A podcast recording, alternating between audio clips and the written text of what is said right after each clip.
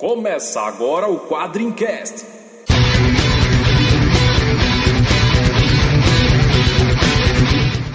Spartan! Why so serious? We call him Hellboy. Call me the Punisher. I'm Kick-Ass. I am Iron. I'm Batman. Quadrincast, quadrinhos, filmes, séries e assuntos nerds em geral. Olá, tropa! Mais um Quadricast. Vamos falar de mais um episódio de quadrinhos nacionais. É isso aí. Vamos trazer um cara aqui que é sensacional. Para quem ainda não conhece o trabalho desse cara, do convidado, eu recomendo muitíssimo que corram atrás. Uma coisa totalmente diferente para quem já tá enjoado daquela, né, daquela rotina, mangá, comics, quer dizer, quadrinho realmente nacional, com cara de Brasil. Para quem quiser ir, mais um especial dos quadrinhos nacionais, segue comigo. Meu nome é André Facas e eu tenho um problema muito sério com esse negócio de ser adulto. Aqui é o Luiz Garavello. E pra estar junto não é preciso estar perto, e sim do lado de dentro. Eu sou o Ricardo Sorvilo e às vezes eu também me sinto aprisionado. Aqui é o Léo Spy e eu preciso muito de terapia. É, oi pessoal do Quadrincast, é, eu sou o Mário Cal, sou quadrinista. É uma honra estar participando com vocês aqui para falar sobre o meu trabalho. E eu admito, eu sou um desenhista compulsivo.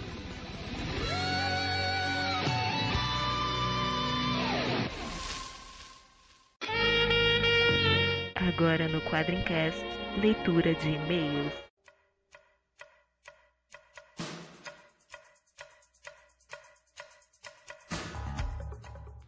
Olá, tropa! Estamos aqui para mais uma leitura de e-mails, né? Como você bem sabe, agora referente à edição 28, que a gente fez a homenagem ao mestre Joe Kubert, né?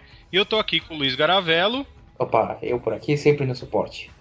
É isso aí, nosso suporte online aqui, sempre online, não é suporte de site de telemarketing aí que o cara tá sempre fora do ar.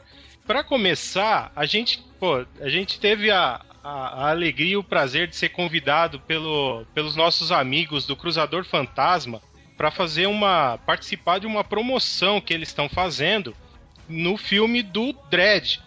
Então, se você, nós tam, tem o um link aí no post, né? Você entra lá, participa da promoção e nós vamos estar tá junto lá assistindo a pré-estreia do Dredd com o pessoal do Cruzador Fantasma e do Pipoque Nanquim na sede da Paris Filmes. Então, não perca tempo, vai lá, entra no site dos caras, o link tá aí no post, participa da promoção, você pode ser um dos 10 ouvintes que vai participar lá, assistir o filme junto com a gente lá.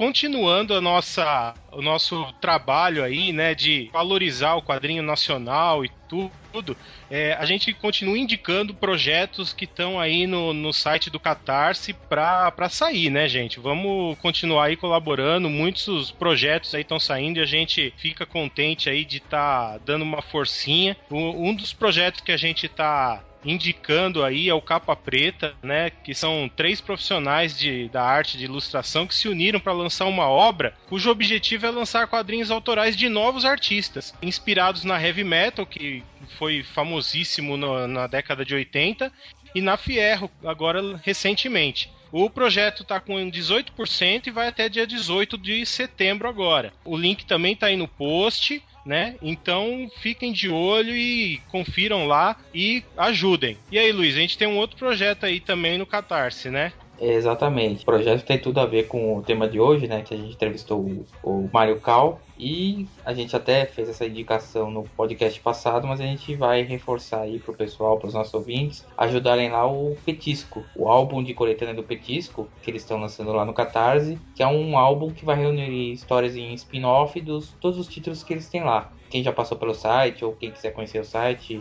tem coisas lá bacanas, tem a nova Elad, tem a Nankin Descartável, tem Demetrius Dante, Belladonna e tem o Terapia, que é a obra do Mario Kawai que ganhou o HQ Mix. Quem quiser ajudar lá, eles vão lançar esse álbum com histórias de cada um dos títulos que ele tem. O projeto vai até o dia 21 do 9, né? Então ainda tem um bom tempo até lá. E ele tá com 37%. E é, e é, legal, você, você vai continuar ouvindo o podcast, vai ouvir essa entrevista que a gente fez com o Mário Cal, que tá muito legal a propósito, e você vai, vai poder conhecer mais do trabalho dele, ele vai falar bastante do, do petisco, tudo, do terapia. Então você vai conhecer mais. Então, na hora que você chegar lá no site do Qatar, você já vai estar tá sabendo bem mais da, do, do, trabalho dele, do petisco, e sabendo no que, que você está ali colaborando. É, exatamente, né? E eu, eu particularmente acho que vale muito a pena, eu acho que tem muita gente boa lá no petisco. E a prova disso é o Mario Kart ter ganho o HQ Mix, né? Acho que se tem uma indicação de que tem qualidade, o HQ Mix é um baita indicativo, né? É, e a, e a história que ele conta do HQ Mix também é muito legal. Então, no final da leitura de e-mails já tem essa entrevista que a gente fez, fez com ele. Tá muito legal a entrevista. É, e para terminar as nossas indicações dessa quinzena, né, não poderia ser diferente, a gente vai indicar o próprio site do Marical, né? Que é www.mariocal.com, cal com U no final, para quem estiver ouvindo aí pelo feed, não estiver lendo o post. Tem muita coisa bacana lá, tem uma parte de biografia, tem a parte das ilustrações que ele faz, que ele tanto fez para publicidade quanto que ele faz é, por hobby mesmo. Tem a parte dos quadrinhos, onde tem links para terapia, para equipe Evoque, onde tem lá a historinha do louco que ele publicou no MSP mais 50 então, olha, vale a pena lá dar uma olhadinha, conhecer um pouco mais do Mario Cal, do trabalho dele, porque é realmente um artista de alto nível. É isso aí. E a gente, a gente aí no nosso plano de dominação mundial, né? Como não deve poder deixar de ser, um pouquinho mais sossegado nessa quinzena, a gente não fez nenhuma participação por aí, mas logo faremos outras. Mas a gente foi mencionado aí em, em dois podcasts, no Nerd Talk News número 6 e no ArgCast 99, que a gente teve comentários lá também. Então os links também estão aí no post você vai poder conferir. E tivemos comentários no site, agora sim, né? Fazendo feedback aí do, do da edição 28 do Joe Kubert é, a gente teve comentários no site aí, né, Luiz? É, exatamente. O primeiro comentário é do nosso assíduo frequentador do nosso site, o João Norberto, né? Que fala que o programa foi excelente como de costume, né? Que ele adorou a participação do Rodney Bukemi, né? Que ele fala que já estava acostumado a ouvir lá no outro podcast, né? No MDM. Fala que o mestre de Kubert merecia uma homenagem à altura, né? Da altura da, da sua arte e do, do legado que ele deixou. Ele diz que a gente está crescendo em qualidade a cada novo programa e é algo que a gente espera, né? A gente quer sempre estar tá melhorando e fazendo um podcast cada vez melhor. Bom, a gente teve também o comentário do Thiago Machado, que é o Thiago Rato, né? Será sempre Thiago Rato nos nossos corações. Ele achou interessante saber que o Hal Foster, né? criador do Príncipe Valente, falou que não gostava de quadrinhos, né? Foi um dado interessante, também não sabia. Eu sou fãzaço de Príncipe Valente. Um dia eu vou, vou convencer esses caras aqui no, pra gente falar de Príncipe Valente no Quadrincast. Um dia, quem sabe eu consigo. E ele falou que a falta de balões, na opinião dele, ajuda a dar um tom medieval ao Príncipe Valente. Eu concordo, viu? Eu acho que é, é realmente esse tom que, que ele deu, dá a impressão de ser uma coisa antiga, como de fato é. Ele crê que tem algumas histórias do, do espectro, né? que podem ser encontradas no Digital Comic Museum, pois antes de ser da DC ele era de outra editora e ele acha que essas histórias caíram em domínio público. E para baixar no site da Digital Comic Museum precisa de cadastro, então os, as histórias são todas em inglês, mas com inglês básico dá para ler. O interessante de se ler os quadrinhos que estão em domínio público é que além de ser de graça, né, claro, você acaba aprendendo um pouco sobre a história da, dos cómics americanos, né? Além de encontrar muitos personagens em conceitos bacanas, bizarros tal. Contudo, também é um trabalho de mineração, pois tem muita tranqueira, além de ser um daqueles problemas de narrativa lenta, redundante, erros de anatomia e desenhos esquisitos. Mas é, mas é legal, né? é uma, é uma informação muito legal. Quem tiver curiosidade, procurei em alguns sites como o Digital Comic Museum que, que é muito legal. Tem edições antigas, quem gosta de garimpar quadrinhos da Era de Ouro, pré-Era de Ouro, sabe? Aquelas as primeiras histórias mesmo saíram, é, é muito legal de ver.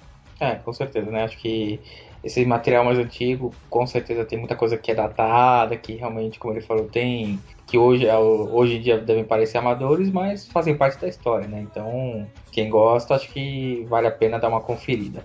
E quem também mandou um comentário pra gente, falando que foi uma bela homenagem ao mestre Joe Kubert, foi o Vicente. Que ele só lamenta que a edição da ópera gráfica do Asa Inimigo, lá o personagem que a gente citou, o piloto de, de avião alemão, né? É, foi muito meia bomba, né? substituíam as propagandas de meia página que existiam nas edições originais, né, do, das edições americanas, por um quadrinho qualquer ampliado, com diálogos novos e tudo. Quer dizer, uma coisa até padrão de alguns anos atrás, né, das editoras é, mexerem no, no produto. E ele diz que, coincidentemente, ele tinha lido recentemente o Showcase Presentes do Soldado Desconhecido. Ele fala que nem todas as edições que estavam lá são do Kubert, é, grifa que só as melhores né, do Kubert, mas ele acha que esse gibi de guerra, Kubert conseguiu é, exercer o melhor conceito que ele tinha. E que na época do falecimento do mestre, né, o Vicente foi coletando vários links que apareciam sobre ele no blog do Vicente, né? E a gente vai colocar no post ali o, um link para o blog do Vicente para quem quiser saber um pouco mais sobre a vida de Joe Kubert. Bom, e para finalizar aqui os comentários sobre a edição, a gente tem o comentário do Pedro Bolsa, né, que até fez um, um depoimento, né, no, no podcast, tudo, né, fazendo uns esclarecimentos sobre alguns assuntos, né. Ele falou que o Joe Kubert nunca teve na guerra, ele era muito jovem para ter servido na Segunda Guerra. Ele chegou a, a, ser convocado durante a Guerra da Coreia, mas ele passou o tempo de serviço militar nos Estados Unidos, trabalhando como desenhista no corpo de sinaleiros. Olha que legal. No entanto, tá claro que a Segunda Guerra Mundial foi, foi uma grande influência na, na, tanto na vida quanto no trabalho do Kubert, né? É, enquanto ele estava seguro nos Estados Unidos, boa parte da sua família na Polônia, que ele nunca chegou a conhecer, era mandada para os campos de concentração. E ele nem sequer podia lutar com os nazistas, porque ele, ele era jovem demais para servir o exército. A espécie de, de, sentimento de culpa surgido aí parece ter sido um, um motivador da graphic novel Yossel, eu acho que a pronúncia é essa em que ele mostra como teria sido a sua vida se ele tivesse vivido na Polônia nesse tempo. É uma, é uma ideia muito legal, é um esquema de realidade alternativa sem viajar, né? É uma coisa muito que a gente faz diariamente às vezes, né? Tem essa coisa fantástica que a gente vê nos quadrinhos, né? É, exatamente, até porque ele talvez não tenha vivido ali na carne, mas com certeza ele soube bastante. Provavelmente os pais dele foram uma influência muito forte para ele saber essas, essas histórias da guerra, né, histórias do, dos campos de concentração. Então, mesmo, mesmo não vivendo na pele, a pessoa acaba criando sentimentos é, para a situação, né? É, que é uma coisa que a gente, que a gente acaba é, vendo um pouco também. É, bom, que a gente viu em Mouse, né? Do Art Spiegelman, que a gente tem essa noção também. Um dia a gente também vai falar de Mouse, a gente tem que falar de Mouse. É, o mouse é obrigatório um dia falar, com certeza. Um dia vamos falar. E um último detalhe, né? É, embora não tenha sido mencionado, não foi o Kubert quem escreveu a maior parte dos quadrinhos de guerra que ele desenhou entre os anos 50 e os anos 80, né? E sim o Robert Kaniger, que foi parceiro do Kubert na criação do Sargento Rock, do As Inimigos, Soldado Desconhecido e das outras HQs de guerra dele. É, isso é legal porque é, às vezes é, fica tão marcado às vezes pelo traço do, do Kubert que às vezes fica parecendo que é só obra dele, né? E na verdade tem um outro artista por trás da, da criação dos personagens, então tem que dar o devido crédito aí, né? Bom, vamos pro, pro nosso momento abraço, né? Com para todo, todos os nossos amigos aí. E para começo de conversa, vamos dar um abraço pro Rafael Smoke e pra Taberna do Smoke que voltaram para ativa, né? Vamos. Salva de palmas aí, produção, faz favor.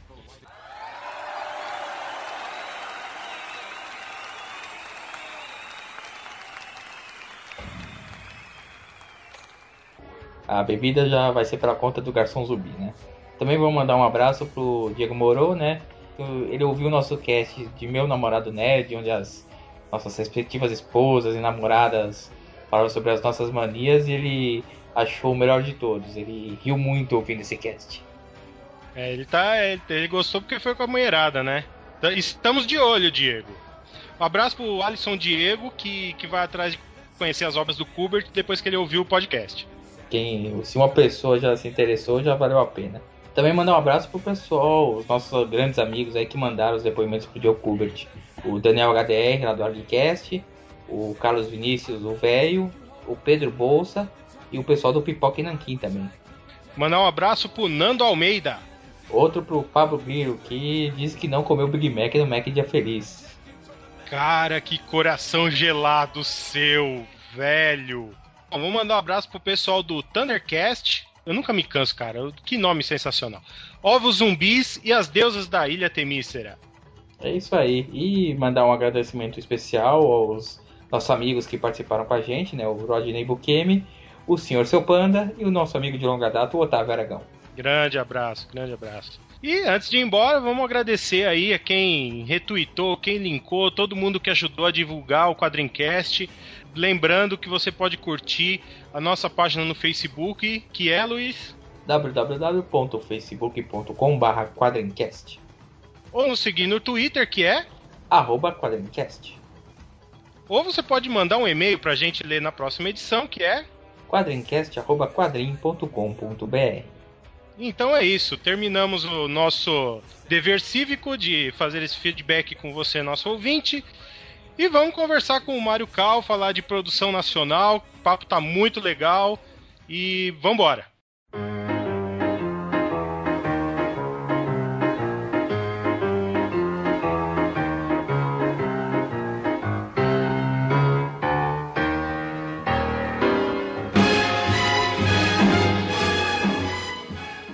Mário, é, vamos agradecer aqui a sua presença aqui. É, como é que foi o seu começo né, é, nessa função aí como quadrinista?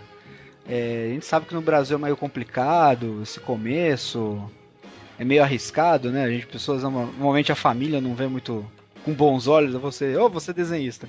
E você tocou num ponto importante aí, que é o lance da família. Eu acho que eu, eu nunca posso deixar de agradecer meus pais, e a família inteira, na verdade, por nunca terem me falado que não era possível. Então eles me deram apoio desde o primeiro momento que, que eles perceberam que não tinha mesmo como lutar contra essa, essa loucura minha de querer fazer quadrinhos. Eles me apoiaram sempre do começo ao fim, cara. Nesse ponto eu meio que acho que eu não, não sou que nem a maior parte dos artistas que tem uma resistência, tem que enfrentar uma resistência é, para seguir o sonho deles. Eu sempre desenhei, cara. É, coisa que eu falo assim, que eu desenho há 25 anos e eu tenho 27. Então, nunca ter parado de desenhar foi, foi importante pra caramba, assim, pra, pra ir melhorando o meu desenho.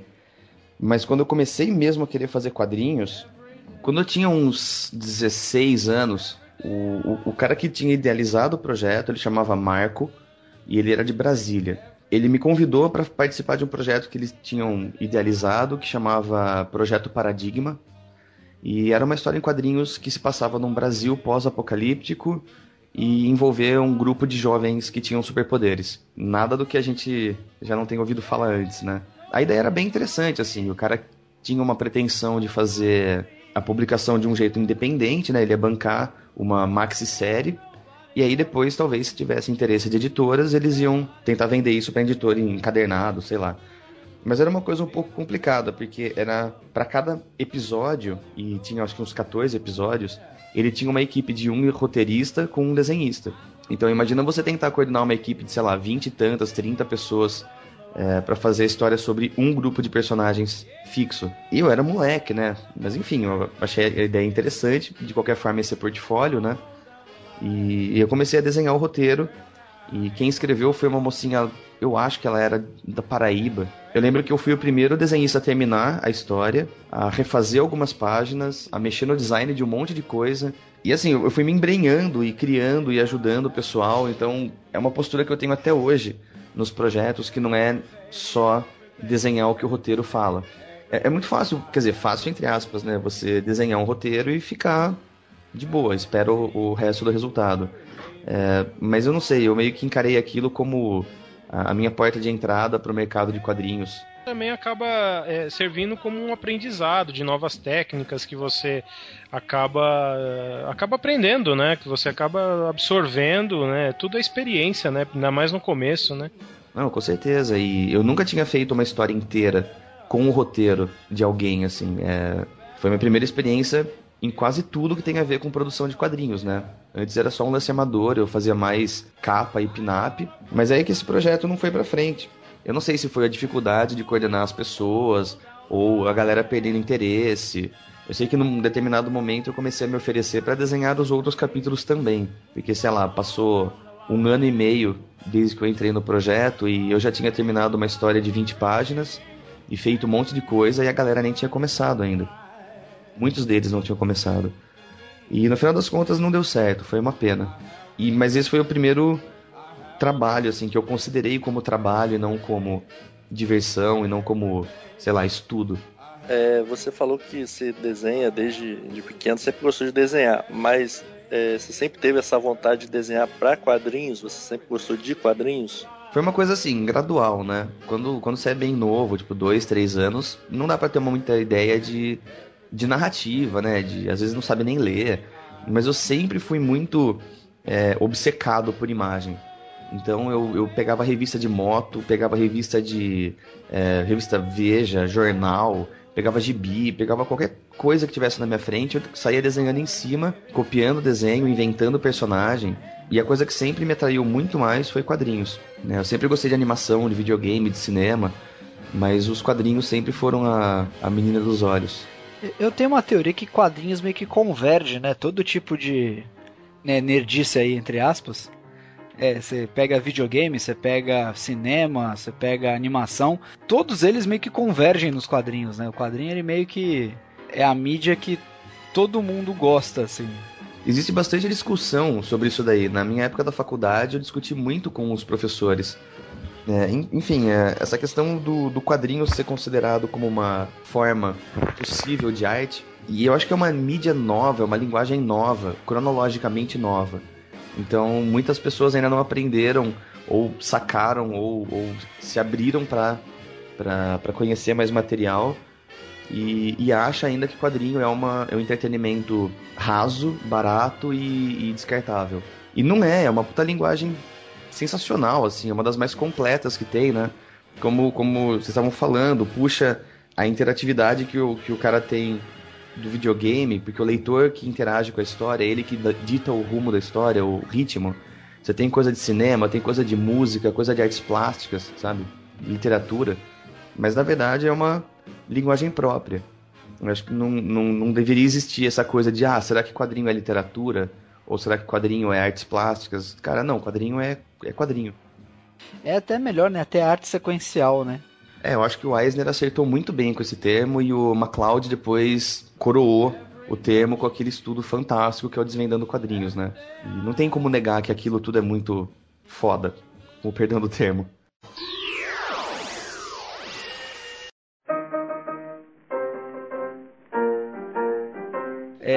Artistas que te influenciaram aí no teu começo, ou até hoje que te influenciam, que você acha que é, são caras, caras que ajudaram a formar o teu, teu lado artístico, digamos assim? Eu, eu acho, é, até com a minha experiência de professor, nenhum artista está pronto nunca.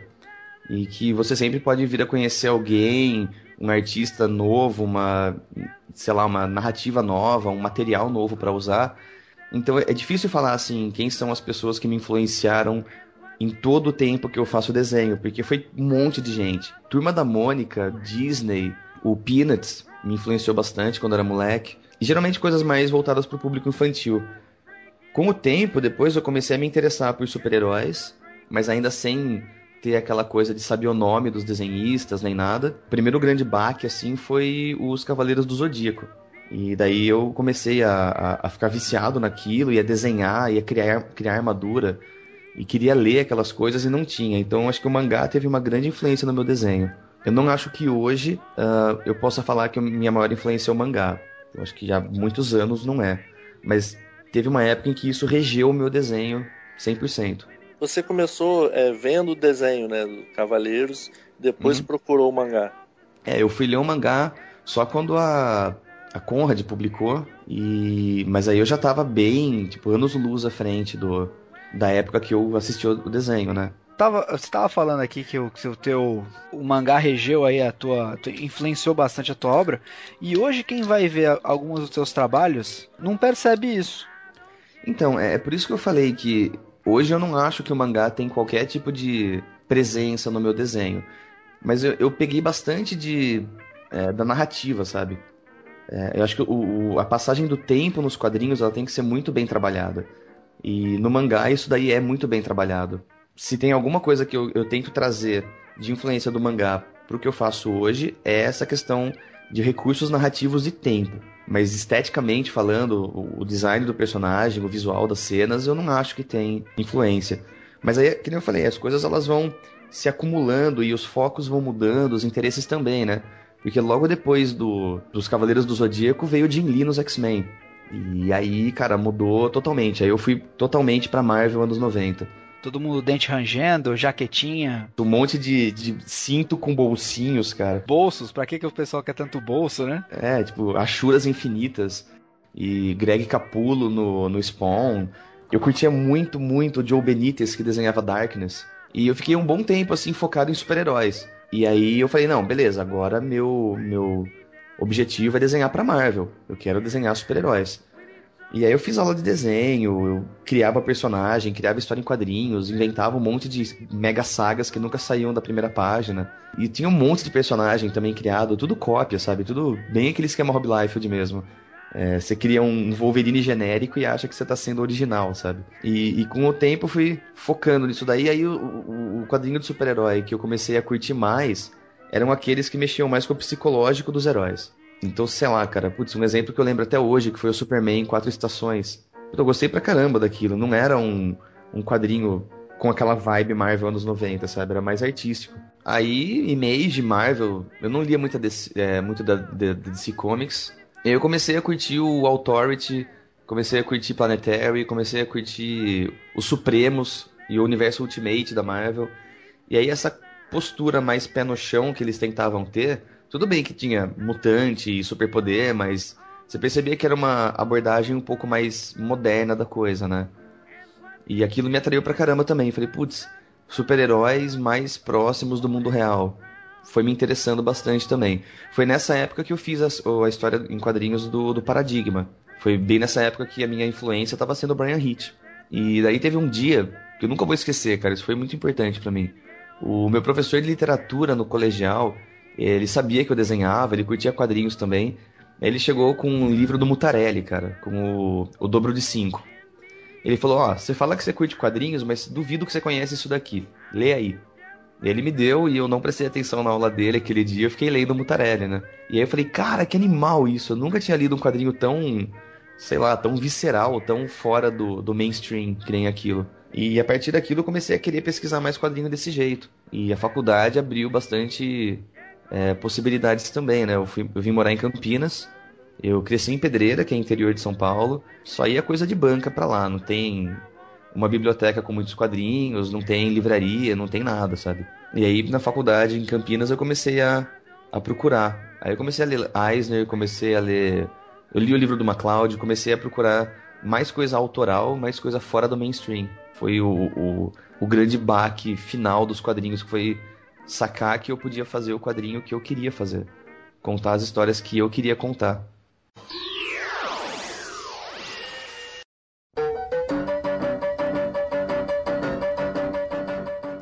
é, na época de faculdade você começou a fazer a Pisces, não foi isso?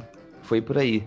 Em 2004 eu já estava fazendo as primeiras histórias da Pisces, que depois elas foram compiladas na, na edição número 1. E o que mais me influenciou para fazer a Pisces, cara, foram duas coisas. Uma delas tem a ver com quadrinhos, outra, outra não. A que tem a ver com quadrinhos foi eu ter lido o livro Crítica, do By do Moon. E para mim ainda é um dos melhores trabalhos deles, eu acho que talvez até melhor do que o Day Tripper, não sei. E aí eu vi aquelas histórias curtas, é, em preto e branco, sobre gente normal, sobre bar, sobre saudade, sobre sonho, sobre paixão. Eu falei, caralho, isso é muito legal. E daí a outra parte foi um grande pé na bunda que eu tomei da minha primeira namorada. E, cara, aquilo mexeu tanto comigo, me fez passar por uma jornada de depressão que virou um autoconhecimento, que virou o momento em que eu falei, putz, agora eu acho que eu posso falar que eu sou artista. Porque eu comecei a a incluir significado, incluir expressividade de verdade no que eu desenhava.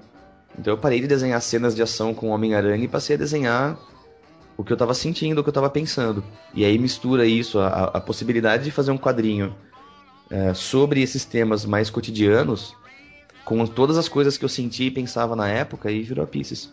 Eu acho que isso é, é uma, não sei, uma, uma, uma avaliação às vezes que que eu faço do, do, da produção nacional de uma forma geral é que sempre que os autores procuram fazer uma coisa, fazer um, um tema de trabalho mais relacionado as pessoas, a questão psicológica, eh, sem ficar tentando emular muito comics americano ou mesmo mangá, né? Porque é um, é um estilo, parece já ser um estilo deles, entendeu? Parece, Uhum. mesmo, mesmo obras assim muito legais, originais, assim, de uma certa forma, elas sempre ficam com aquela é, pare, muito parecido com o que a gente vê no americano ou no japonês, né? Com alguma uma outra exceção, mas de uma forma geral, é, é tanto a sua obra quanto a, a, a obra do, do mundo e tal, é, é isso, essa, essa questão do, de, de, trabalhar com a personalidade, com o ser humano comum, né? Que, que aí eu acho que é, os trabalhos de autores nacionais que realmente se destacam. É onde a gente acho que a gente consegue se diferenciar assim positivamente. Eu acho que tem dois pontos aí. A, a parte do, do autor fazer essa coisa mais humana, mais, mais perto do que a gente vive, atrai mais uh, os leitores num, num modo geral. Porque, uhum. assim, o leitor de quadrinho, é, tipo, sei lá, o nerd, o fanboy, assim, ele geralmente não vai curtir uma história muito romântica.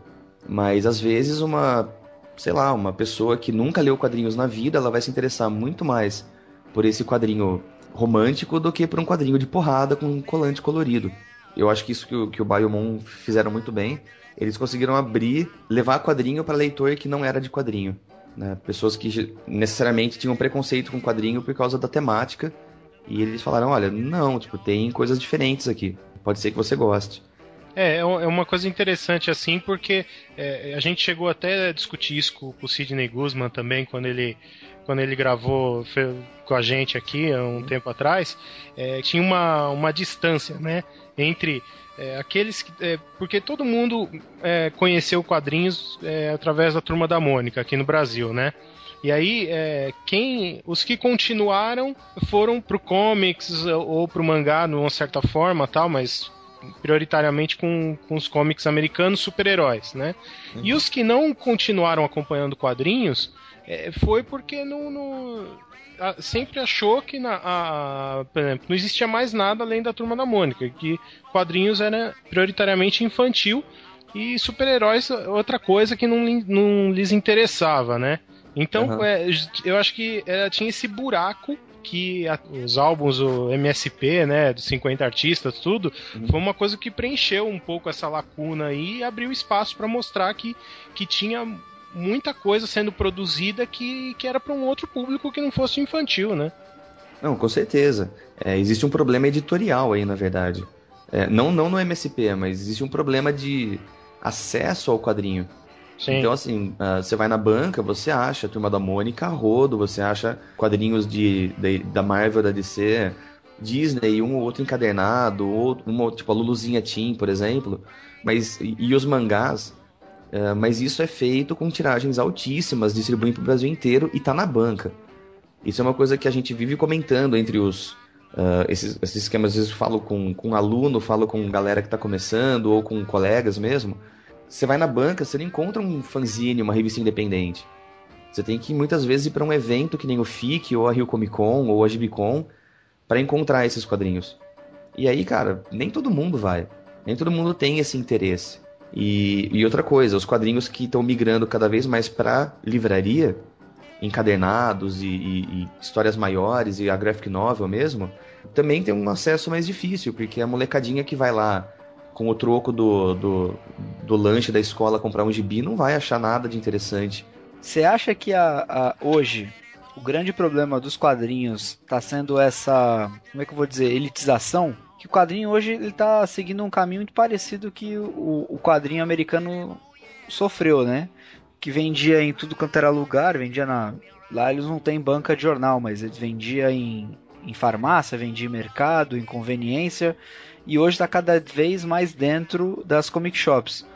É, como aqui também a gente não tem essa cultura da comic shop, está dentro das livrarias. Tem esse grande hiato, né? Você tem a turma da Mônica, que é para criançada, e aí você vai ter algumas obras que, né, que requerem uma certa maturidade para ler, só que você não tem o um meio, né? Eu, eu acho complicado falar que isso é um problema. Pode ser uma solução, na verdade é bem complicado tentar elaborar sobre esse tema. Eu adoraria que uh, os trabalhos independentes que eu fiz eles pudessem ter uma tiragem maior e pudessem ter chegado a muito mais lugares uh, do que eles chegaram. Enfim, não, não rolou por, sei lá, motivos alheios assim. Mas eu não acho que o quadrinho na livraria ele, ele é uma elitização. Eu acho que está dando espaço para obras mais densas, mais pesadas, mais complexas, que talvez não teriam como ser publicadas aqui na banca, delas serem publicadas de alguma forma.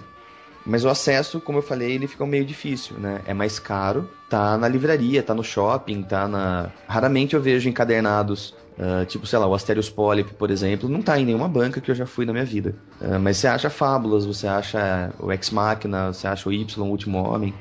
Então, é, um, é uma questão complicada, porque esse meio mesmo deveria ter mais tiragem, deveria ter mais distribuição, deveria ter mais apoio das editoras em levar esse material mais seriado e menos é, encadernado para as bancas também, como opção.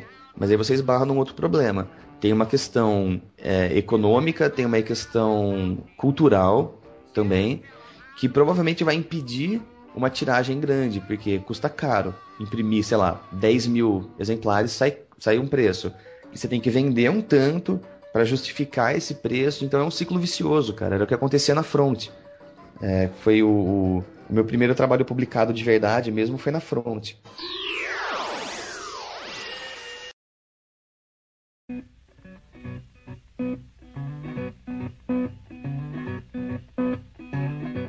Pergunta complicada. A gente, no Brasil, a gente não. Qual seria a cara do quadrinho nacional? Você acha que já dá para falar que a gente tem uma cara própria? Porque a gente tem muita influência de outras escolas, né? Do Japão, com mangá, comics do, né, dos super-heróis dos, dos gringos, muita coisa do quadrinho europeu. Talvez a cara do quadrinho nacional seja justamente essa, ter várias caras né? Porque a gente não tem como negar a influência que todos os outros quadrinhos têm sobre a gente. Eu, eu fico com a impressão, meio com uma sensação, de que, apesar de ter tido Ângelo Agostini fazendo quadrinhos lá no começo, de ter tido uh, quadrinho de super-herói no Brasil nos anos uh, 60, de ter tido toda aquela coisa do humor underground nos anos 80, que nunca a produção nacional ela era tão. Ela não conseguia competir com o que vinha de fora. Eu fico pensando se a ideia do, é, do enlatado, que, que a gente tem isso em seriado, em cinema, em videogame, em tanta coisa, a gente sempre parece preferir consumir o que vem de fora traduzido do que uma coisa produzida aqui. E a coisa produzida aqui, ela vai custar mais caro para ser produzida. Por questões econômicas também, sei lá, o, o, é mais barato você traduzir uma, uma graphic novel do, do Alan Moore do que pagar o, sei lá, o André Diniz para fazer uma graphic novel dele. Vamos falar, é, é mais fácil você ter um cara com uma graphic novel é, original, nacional ou um encadernado do Batman?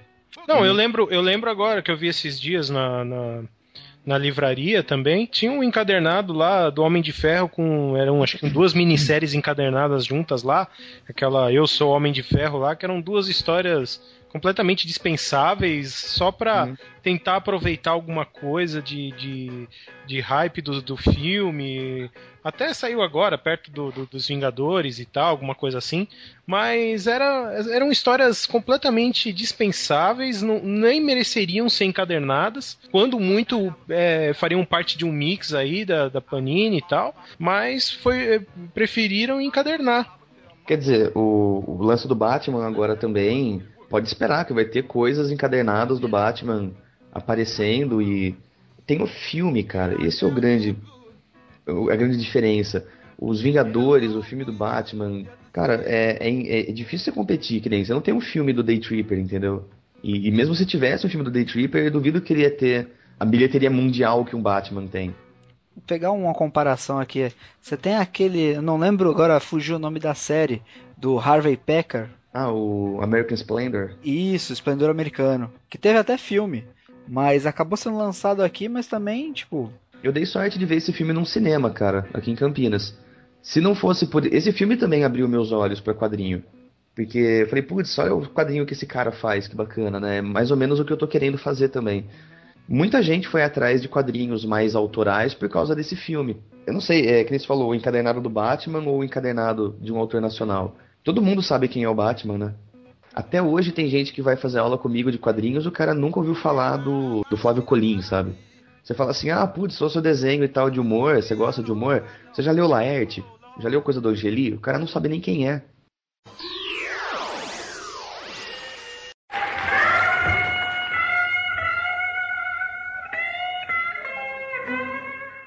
É, você acha que falta um pouco é, por parte da, das editoras, assim, um, um, é, uma coragem, primeiro coragem de tentar investir mais em, em, divulgação de material, de colocar na grande mídia, é, divulgação com, com jornalistas, porque me parece que está sempre é, meio que fechado no, no, nos, nos, poucos jornalistas que falam de quadrinhos, entendeu? Algum, alguns blogs, uhum. e fica tudo meio que restrito no, no, no nosso mundo aqui de, de fãs de quadrinhos, né? É, você não acha que às vezes falta isso, das editoras realmente investirem, gastarem um pouco de dinheiro, tentar achar um novo público, desse pessoal que não conhece quadrinhos, não sabe que existem essas obras? Eu acho que falta bastante divulgação, falta bastante presença do, do, do quadrinho na mídia. Ultimamente, né, a gente não pode negar que nos últimos anos o foco no quadrinho aumentou pra caramba, inclusive da mídia brasileira. Então, sei lá, cara, você tem correspondente da, de jornais brasileiros indo para Comic Con em San Diego todo ano. Valorizar os artistas brasileiros que trabalham para fora também está sendo muito mais valorizado agora do que alguns anos atrás.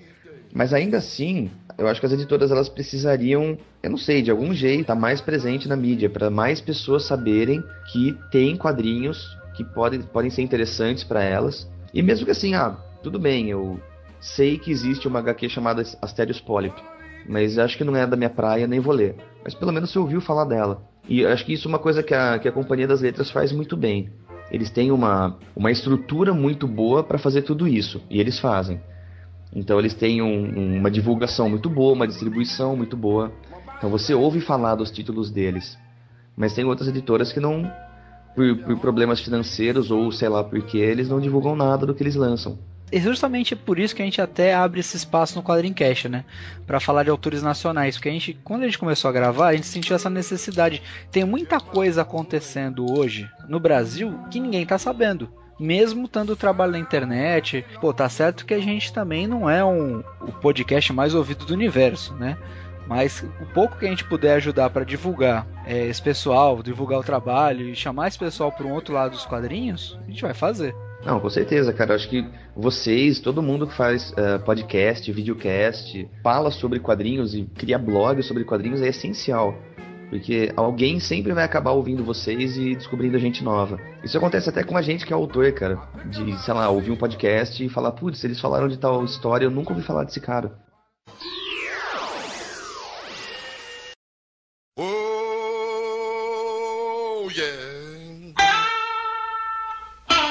Eu aproveitar, Mário, você falou esse problema das editoras aí, dessa, da questão de distribuição. Uhum. E uma pergunta, questão de quadrinhos digitais. Você acha uhum. que vai, é a saída mais. é a melhor saída hoje em dia para quem quer fazer quadrinhos e, e vai esbarrar nesse problema das editoras? Ou você acha que é um bicho completamente diferente que precisa ser visto de outra forma? Não entrando na parte da diferença de linguagem possível que você tem no, no, na, no formato digital, né? mas pensando uh, no espaço do autor, nas editoras, na comparação com, com isso daí, é mais fácil ir para o digital, é mais fácil fazer webcomic. Porque você não precisa de ninguém para fazer essa webcomic. Hoje mesmo eu conversei com, com um aluno da escola onde eu dou aula, e ele falou: Putz, eu tenho uma ideia para uma história, tem uns 40 capítulos e tal, e queria saber como que eu faço para falar com as editoras. É, é complicado, assim, o carinha com 16, 17 anos tem uma história bacana, mas assim, nunca ninguém ouviu falar dele, o trabalho dele não tá em nenhum lugar. Panini, por exemplo, não vai se interessar por publicar o trabalho dele desse jeito. A não ser que seja muito foda. Então, é, uma das grandes saídas é publicar uh, uma webcomic porque daí você começa a treinar, você vai começando a ter experiência na produção do quadrinho. Se você se propõe, por exemplo, a ter uma, como posso falar, uma frequência, né, que nem o terapia é semanal, tem que ter uma página toda semana, tem que ter disciplina de produção. Ou seja, é levado a sério apesar de uh, não ser uma coisa com editora. Agora, não volta dinheiro nenhum. Fazer webcomic, é, a princípio, também é se conformar que você não vai ganhar nada com aquilo. Você vai produzir um quadrinho e você vai fazer por fazer, pelo tesão de fazer. E é um jeito das pessoas começarem a conhecer o trabalho do, do autor. Porque ou você faz uh, um fanzine, uma revista independente, e aí vai nos eventos e vai mostrando e vai conversando e aborda as pessoas e dá a revista, enfim. Ou se associa a algum coletivo, por exemplo. Uh, isso daí é muito mais trabalhoso, é muito mais. Uh, custa mais caro tudo isso. A webcomic você pode fazer em casa e no seu tempo livre você produz uma tirinha e usa o Twitter para divulgar, usa um blog, vai pegando amizade com as pessoas, né? O networking é extremamente importante. Então, eu acho que é muito mais interessante para um autor novo produzir material para internet com o tempo ou logo em seguida ou junto, fazer um material uh, independente de fanzine, de revista independente que seja, do que achar que uma editora vai gostar do trabalho dele e vai encontrar ele por acaso, por exemplo, descobrir o cara. Isso não acontece. É dificílimo isso acontecer. Uh, acho que todos os artistas podem afirmar a mesma coisa. Você tem que começar fazendo, fazendo, fazendo e tentando mostrar e tentando começar por baixo e publicar para uma editora e ter uma, um retorno financeiro com isso é lá para frente. Isso se o trabalho evoluiu e fica bom e as editoras se interessarem pensando nisso, acho que quando você é, usa a internet como um meio de divulgação, o feedback dos leitores é muito mais, vamos dizer assim, muito mais presente do que se você tem, ficasse tentando mandar para várias editoras esperando o retorno, né? O feedback é imediato, na verdade, né? Então, coisa que eu acho muito legal no, no quadrinho para internet é justamente você ter que nem o campozinho de, é, de comentários no blog, no site, que seja. Porque o leitor participa, né?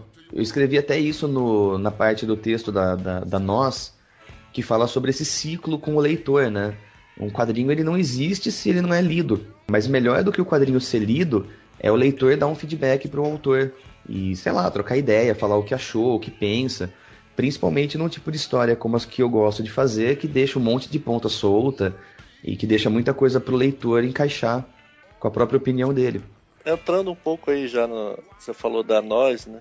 Uhum. É um, um, trabalho que eu, eu senti. Você falou é, essa influência do, do mangá da parte da narrativa. Não sei se você concorda, não sei se eu estou viajando, mas essa parte mais do mangá mais reflexivo, mais não ter diálogo, mostrar assim. Você falou da passagem do tempo, né? as coisas uhum. acontecendo, que é completamente diferente, por exemplo, num quadrinho de super-herói, que é ação, é porrada o tempo todo. E a nós, é, você já. Eu acho que você já demonstrou isso. A, a, proposta de fazer uma história em quadrinhos que não tivesse um enredo muito rico, mas que ela tivesse uma narrativa muito rica. Que ela tivesse uma. Uma coisa que só é possível no quadrinho, né? Ela virou animação, né? Tem junto da, da nós o DVD com a animação Uh, a animação, eu acho que acaba perdendo. Ela ganha algumas coisas, mas perde em outras, né? A narrativa visual da nós é o importante. A história fica até em segundo plano, né? Aquilo é uma experiência narrativa visual do começo ao fim, né? E tem um pouco da influência do mangá, claro, mas também tem influência do cinema, das artes plásticas e de um monte de outras coisas, né? Você falou da animação, você até falou uhum. que atrapalha um pouco essa experiência visual. Você que decidiu pela animação também? Ou foi a Balão Editorial? Então, o que aconteceu foi o seguinte: uh, eu sou amigo do André Pado, uh, da Animar uh, Studio, já há um bom tempo. O que aconteceu foi que um dia ele me perguntou, ele falou, cara, você já viu esse lance de motion comic? Aí eu já tinha visto uma coisa ou outra, né? E ele falou que ele estava interessado em fazer uma por experiência para ver como ficaria, e ele pediu para eu mandar uma história minha para ele. falei, ah, beleza, eu mando, eventualmente eu mando. E aí acabou que eu não sabia que história mandar, eventualmente falei, putz, a nós ficaria legal como animação. E ele propôs fazer isso daí, ele ia fazer sem ligação nenhuma com a publicação. Aí quando eu decidi fazer a nós impressa e a Balão se interessou por editar isso, a gente foi conversando e chegou à conclusão de que ter esse DVD com animação poderia ser um extra bacana. Mas essa animação já existiria mesmo se a nós não virasse uma revista. Então foi uma ideia mais do André do que da editora ou minha. Eu acho que inédito, né? Não conheço nenhuma outra revista em quadrinhos brasileira que tem uma animação. É, a gente consultou um pessoal, eu perguntei bastante pro Sidão, perguntei pro Paulo Ramos, e segundo o Paulo, que é uma, é uma fonte muito confiável de quadrinhos, nenhuma história em quadrinhos inteira virou motion comic no Brasil, até a nós. O que geralmente acontecia eram trailers. Eu lembro que o Cachalote teve um trailer em motion comic. Acho que o Entre Quadros do Mário César também teve alguma coisa com motion comic. Mas pegar uma história inteira e propor, olha, essa é a animação inteira da nós. Acho que foi a primeira mesmo. Acho que o Rolha Avenger teve uma tentativa disso, mas não foi pra frente. Ah, eu lembro quando, quando começou. Eu vi comentários de que ia virar uma animação, um seriado. Mas até hoje eu nunca mais ouvi falar disso.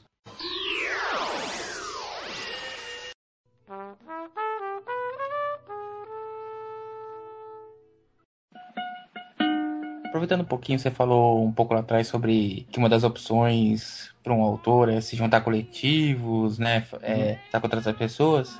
Pelo que eu vi assim da sua carreira, você teve bastante participações, né? Em obras independentes, assim, coletivas, né? Monotipia, uhum. Nankin Descartável, Café Espacial, Quadrinhópolis, a Short Stack. Como é que é trabalhar num, num coletivo assim? Qual que é a diferença de fazer uma coisa é, para você mesmo, é, como você faz numa um quadrinho digital que é só você? Tem uma diferença, na verdade, uh, essa questão do coletivo, porque esses títulos que eu participei, eles são títulos coletivos, mas são títulos que fazem parte de um coletivo de autores. Então, eu lancei a Pieces uh, com o selo do Quarto Mundo também, que é um coletivo de autores. Então, eu, eu meio que trabalho nas duas dos dois jeitos, né? Como um autor é, independente, sozinho, mas parte de um coletivo e produzindo com um coletivo de autores numa revista só. Eu acho que é um dos melhores jeitos de começar a fazer quadrinho também, porque fazer sozinho fazer uma revista sozinho, bancar a revista sozinho, é mais caro do que se juntar um grupo de autores que vai, sei lá, rachar a gráfica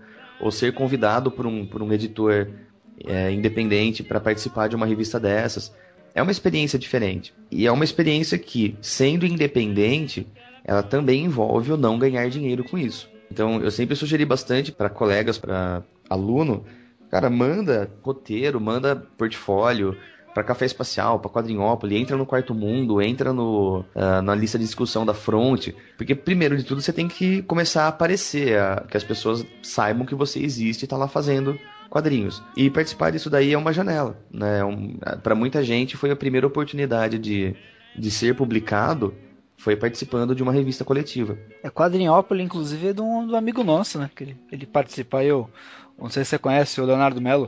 Sim, grande Léo Melo, cara, pô. O cara é brother. Léo Melo, começou, na, começou fazendo fanfic na quadrinho. Lembra do Falcão de Aço? Então, cara, o Léo é um dos, dos, dos, caras mais bacanas, assim, de, de quadrinho independente, porque não só ele, ele tem a Quadrinhópolis como uma revista independente há bom tempo, né? Já ganhou até HQ Mix, como ele, ele fez o, o Quadrinhópolis virtual, né? Ele tem uma, o QD Comics, que é como se fosse uma rede social com quadrinhos online. E para quem não conhece, eu recomendo bastante. Assim, tem muita coisa que dá para ler de graça e tem coisas que dá para você comprar para baixar para ler. E com isso, bom, você tá enviando uma graninha pro autor do trabalho, ou seja, está apoiando o trabalho dos caras. Uma das coisas mais legais que existe em trabalhar em coletivo é justamente isso, sabe, de pegar amizade com as pessoas e você não é só Uh, um desenhista contratado, você faz amigos, sabe? Você vira parte de uma de uma equipe, você vira parte de um de um movimento que está buscando algo bom para todo mundo. Putz, a minha experiência com o Quarto Mundo é sensacional, cara. Fiz vários amigos, participei de um monte de título, conheci gente pra caramba. Pra quem não sabe o que é o Quarto Mundo, explica pro pessoal o que, que, que é a iniciativa do Quarto Mundo, que eu achei muito bacana, cara. Hum, bom, o Quarto Mundo é um coletivo de autores independentes do Brasil inteiro. Hoje, eu não sei dizer quantos membros tem hoje, mas já passou gente pra caramba pelo Quarto Mundo tem um catálogo bastante extenso de, de publicações e a ideia do Quarto Mundo é que os autores eles trabalhem em equipe mesmo, que um ajude o outro. Então, por exemplo, quando alguém vai entrar no Quarto Mundo, quer entrar no Quarto Mundo, é interessante que essa pessoa esteja disposta a fazer algo pelo coletivo. E às vezes é trabalhar em evento com a gente, sabe, vendendo os quadrinhos, é cuidar de, da divulgação dos títulos, é cuidar da página do Facebook do, do coletivo é cuidar do perfil no, no Twitter do coletivo, uh, gerenciar as vendas na cidade onde mora, é tentar fazer com que as pessoas trabalhem uh, juntas em prol de um benefício maior. Então, assim, se eu me disponho a distribuir uh, os quadrinhos do Quarto Mundo aqui em Campinas, eu sei que não é só a Pisces que as pessoas vão conhecer. Elas podem conhecer a Nankin Descartável, podem conhecer a Pátria Primórdia, o Clube da Voadora, o Subterrâneo. Você vai expandindo em vários lugares do, do país esses títulos que, sei lá, ninguém conheceria se não existisse o coletivo, né? Isso aí é, é eu acho que é o, hoje é o futuro de qualquer coisa, cara. É, é justamente estar na, nas redes sociais, não em uma ferramenta ou outra, mas nessa conexão que se cria entre as pessoas que estão unidas por afinidades, né? Sim, com certeza. É, eu acho que o, o, network, que um desenhista de quadrinhos, um roteirista ou um, um, ilustrador, ele tem que ter um networking, sabe? Ele precisa conhecer as pessoas, o trabalho delas. Não é assim que você tem que obrigatoriamente ser social. Tipo, gostar de todo mundo, ser amigo de todo mundo. Mas você tem que estar por dentro das coisas, né? E quando você junta forças, você fica mais forte. O, o pessoal do, do Pandemônio no FIC do ano passado, cara, putz, foi sensacional, sabe? Vários caras e vários artistas muito bons se juntaram num, no, no stand que eles dividiram com a Itiban. Você ia conhecer um, você conhecia todos. O Quarto Mundo também é assim, o pessoal do Espírito Santo também é assim, os, o pessoal do Dependentes, da Samba, da Beleléu. Eu acho que o, o coletivo formado pelas afinidades é essencial pro, pro quadrinho hoje. Principalmente pra galera que tá começando, né? Que começar num grupo é melhor do que começar sozinho.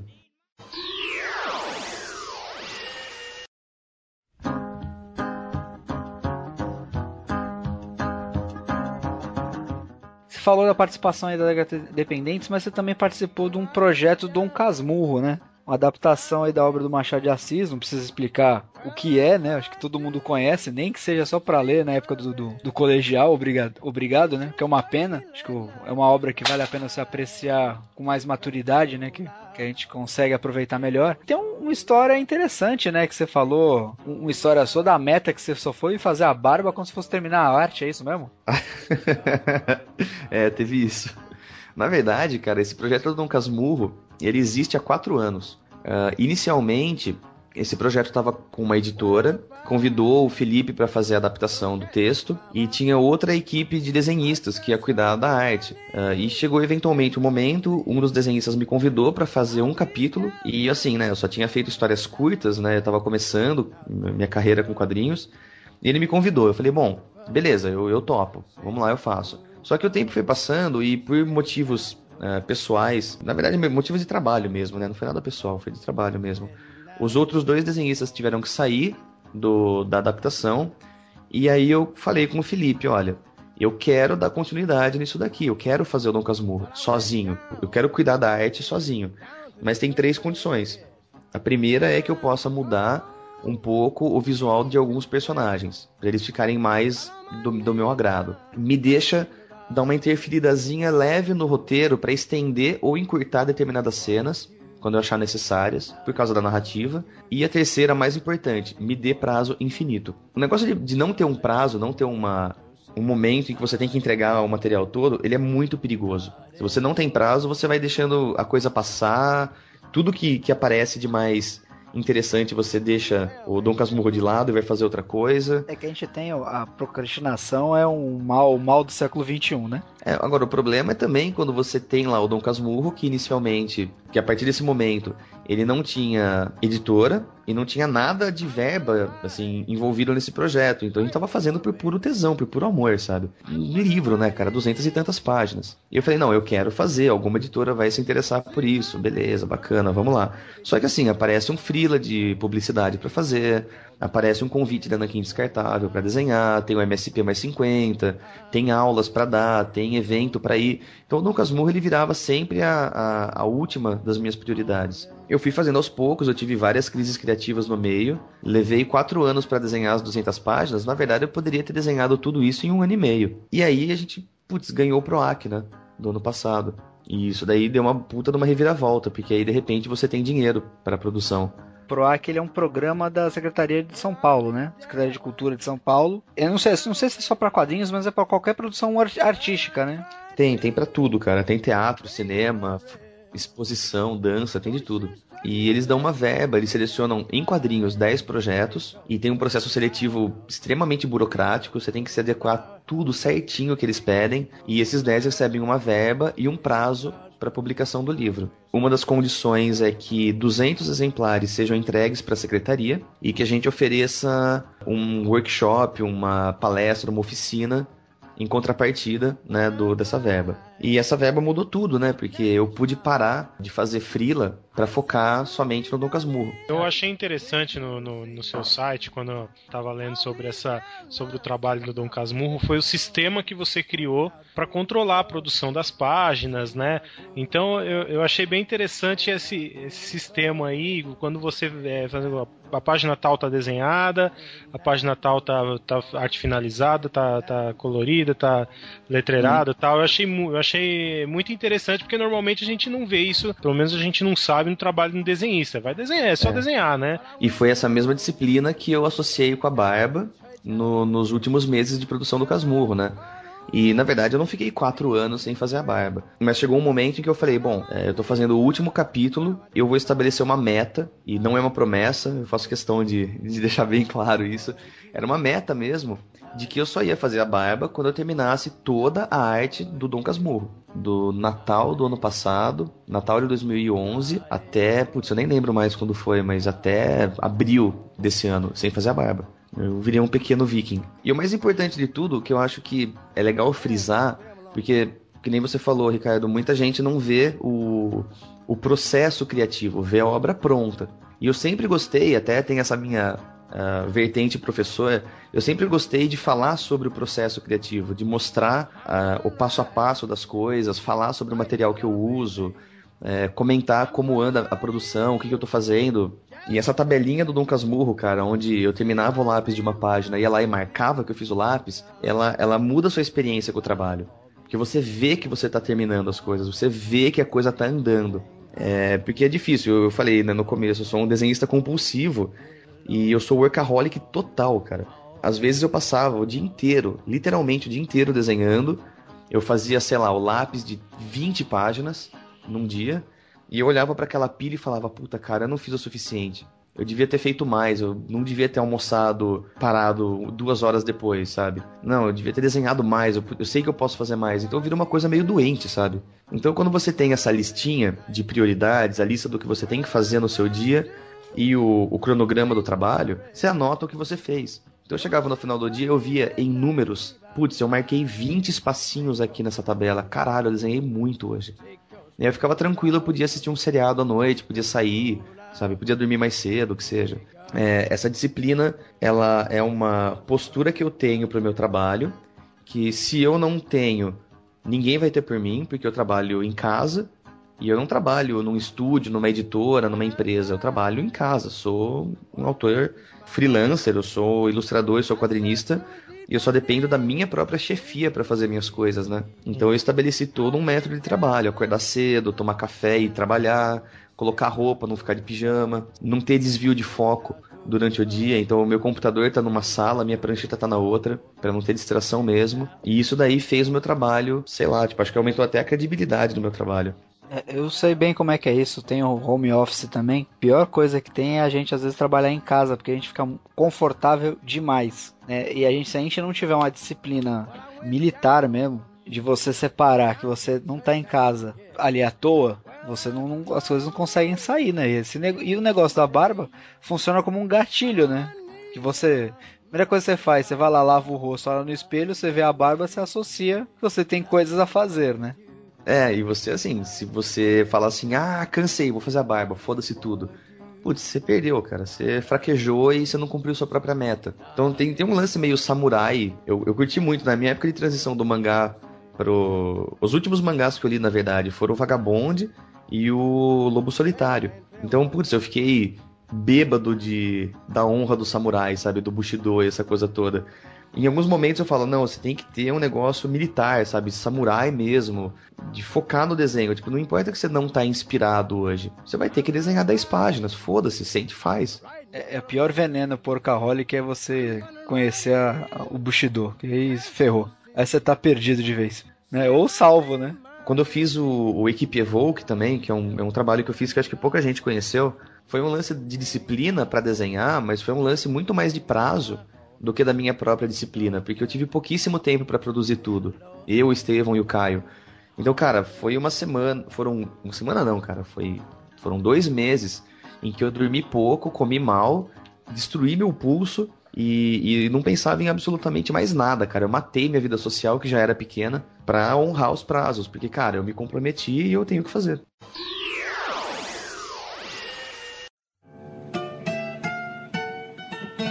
Tem a questão do, da equipe Evoque, o Léo falou do, do Nós, né, que tinha é, uma, uma coisa da narrativa mangá, eu também senti um pouco isso na, na equipe Evoque. Não sei se eu tô errado também. O, o ritmo da história é, é, bem acelerado, até, até a questão do, do jogo, né? Da, da, do desafio, né? Dos personagens, aquele negócio do jogo, jogo de futebol e tal, aquela, uhum. aquele ritmo assim, deu essa sensação também. E a questão da, da equipe, aquela coisa de cada um de uma região assim, me lembrou um pouco da, da questão do desenho do Capitão Planeta. Cinco poderes unidos formam o grande campeão da Terra, o Capitão Planeta.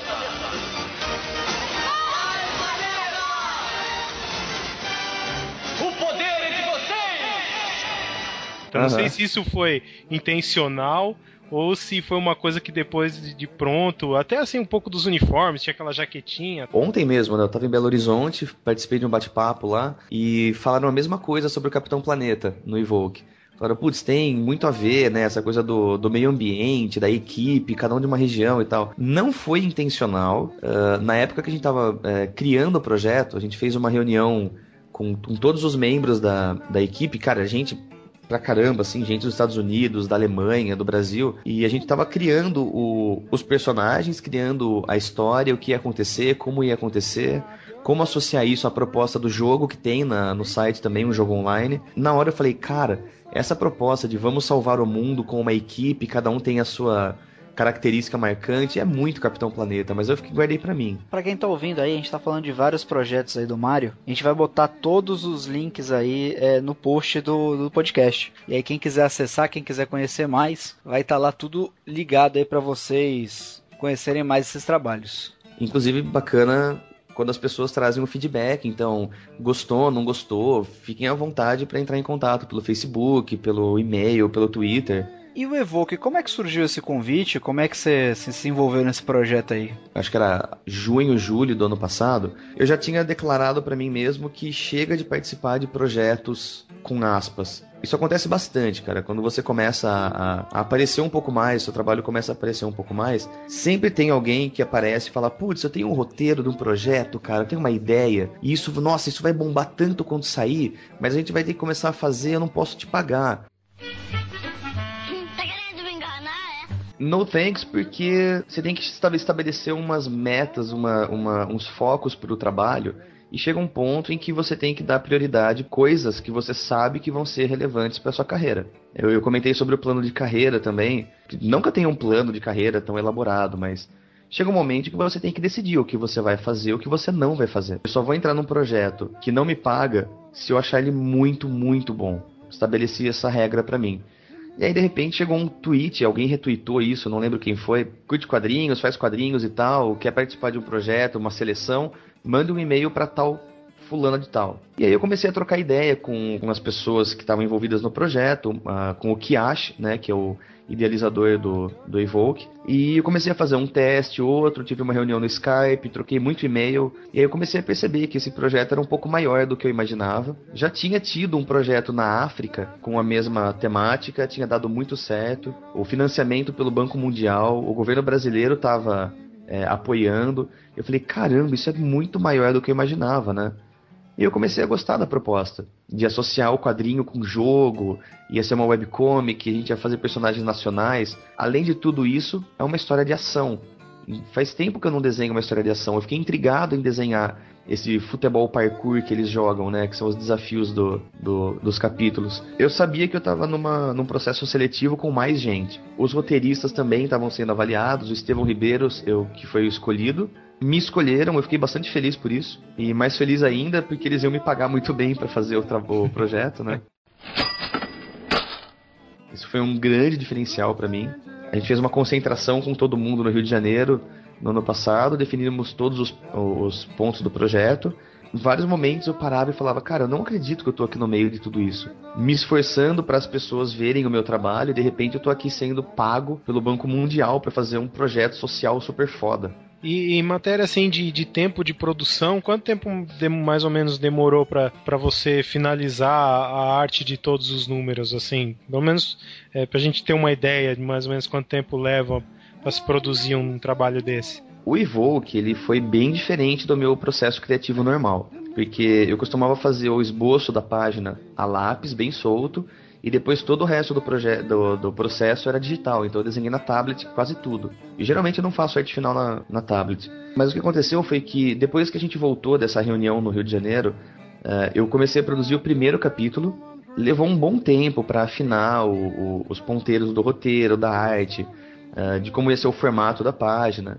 E aí o Caio, né, o, o Caio Io entrou como colorista também. Então até a gente afinar a paleta de cores, afinar o processo dele também para pintar as páginas. Levou um tempo, esse primeiro capítulo demorou um pouco mais para ser produzido.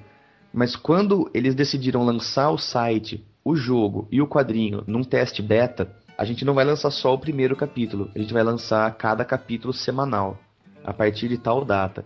Fodeu. Se você entrar no site do, do Evoke, e você vê as páginas, a história toda, cada faixa, cada tira de quadrinhos era o que a gente chamava de, de página, né? Cada faixa de quadrinho era uma página. Cada capítulo tinha pelo menos 23, 24 páginas daquela. A produção tinha que, tinha que ser feita em aproximadamente 5 dias. Isso envolvendo ler o roteiro, fazer o layout das páginas, elas serem aprovadas pelo que acha pelo Estevão, a arte final de tudo isso ia para o Caio pintar, voltava e eu fazia o letreiramento em português e em inglês. Eu fazia arte final de, de 15 faixas de quadrinhos por dia. Ia dormir duas da manhã, três da manhã todo dia. E aí lançou o teste beta, teve uma participação bacana no site. E agora o, o, lançamento oficial, que daí sim vai contar com uma divulgação mais bacana, ficou só pro final do ano. Aí, a hora que tiver lá, a gente já vai estar tá mais tranquilo, vai poder falar com carinho de novo do projeto. Mas foi tenso, cara. A gente se encontrava na, na Pandora, que é a escola que a gente dá aula na quinta-feira, e eu olhava pra cara dele, ele olhava para mim, os dois com uma olheira, falava, velho, calma que tá quase, cara, tá quase acabando. E assim, a gente tá acostumado a trabalhar com, com publicidade, em fazer ilustração, storyboard, um monte de coisa, e sempre é para ontem, sempre é mal pago. E dessa vez, diferente de 90% do que eu já fiz em publicidade, uh, o nosso nome tava lá, o nosso estilo de desenho tava lá.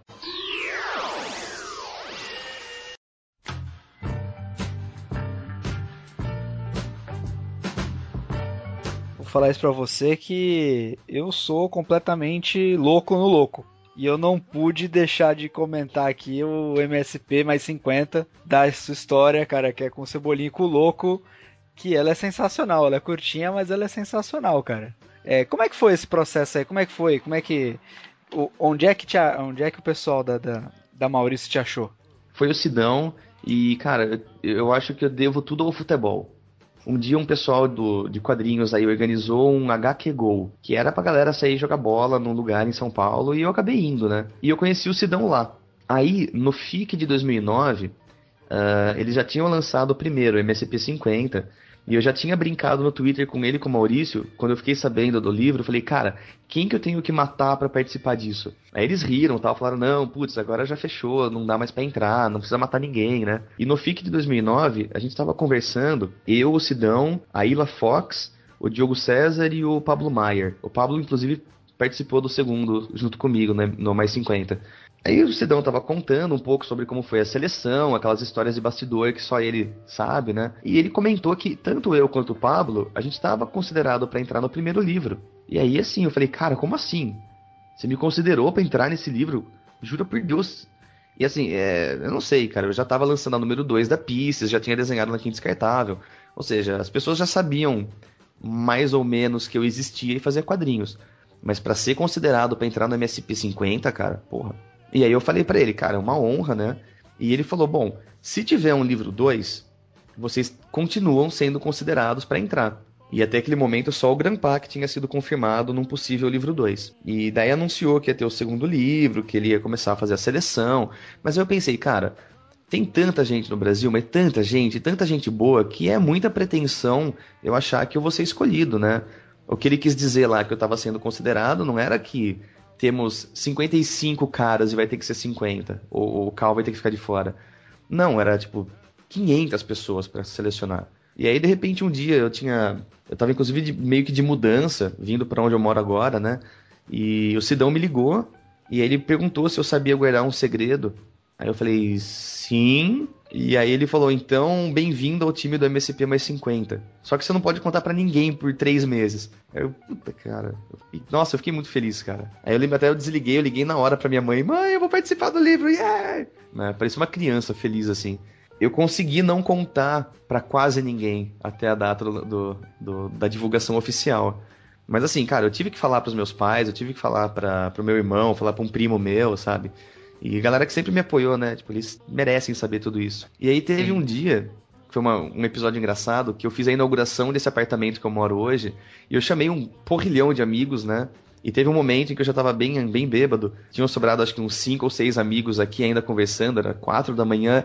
E eu virei e falei assim: gente, vocês são os meus melhores amigos na vida inteira. Eu preciso contar um negócio para vocês. E aí, cara, putz, a, Fran, amiga minha, virou e falou assim: não, você não vai contar isso. E ela não sabia o que era, né? E ela falou: se você não contou para mim antes, você não vai contar para todo mundo agora. Você guarda esse segredo porque você não pode contar. A segunda pessoa para quem eu contei isso foi justamente a Fran, quando o Sidão liberou os autores.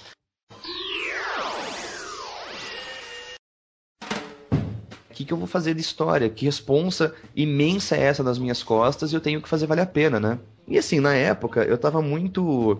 Eu tava refletindo muito nessa questão de virar adulto mesmo. Quer dizer, eu já tinha saído da faculdade, já tava trabalhando. E as coisas começam a ficar sérias, né? Porque você tem condomínio para pagar, tem conta disso, conta daquilo, fazer compra, fazer almoço. Eu cheguei num ponto em que eu tava meio chateadão, assim. Me, me decepcionava muito a ideia de que as pessoas, conforme elas vão crescendo e amadurecendo, elas vão também morrendo por dentro. E vira uma coisa cinza e sem graça. E daí você vê tanta gente adulta por aí que são máquinas, sabe? A galera corre de um lado pro outro, exerce os trabalhos às vezes que não, não gosta, mas faz. E eu me sinto desse jeito. Eu me sinto meio cinza, eu me sinto apagado, assim. Eu preciso de alguma coisa para me alegrar, né? Como diria o bom e velho Coringa.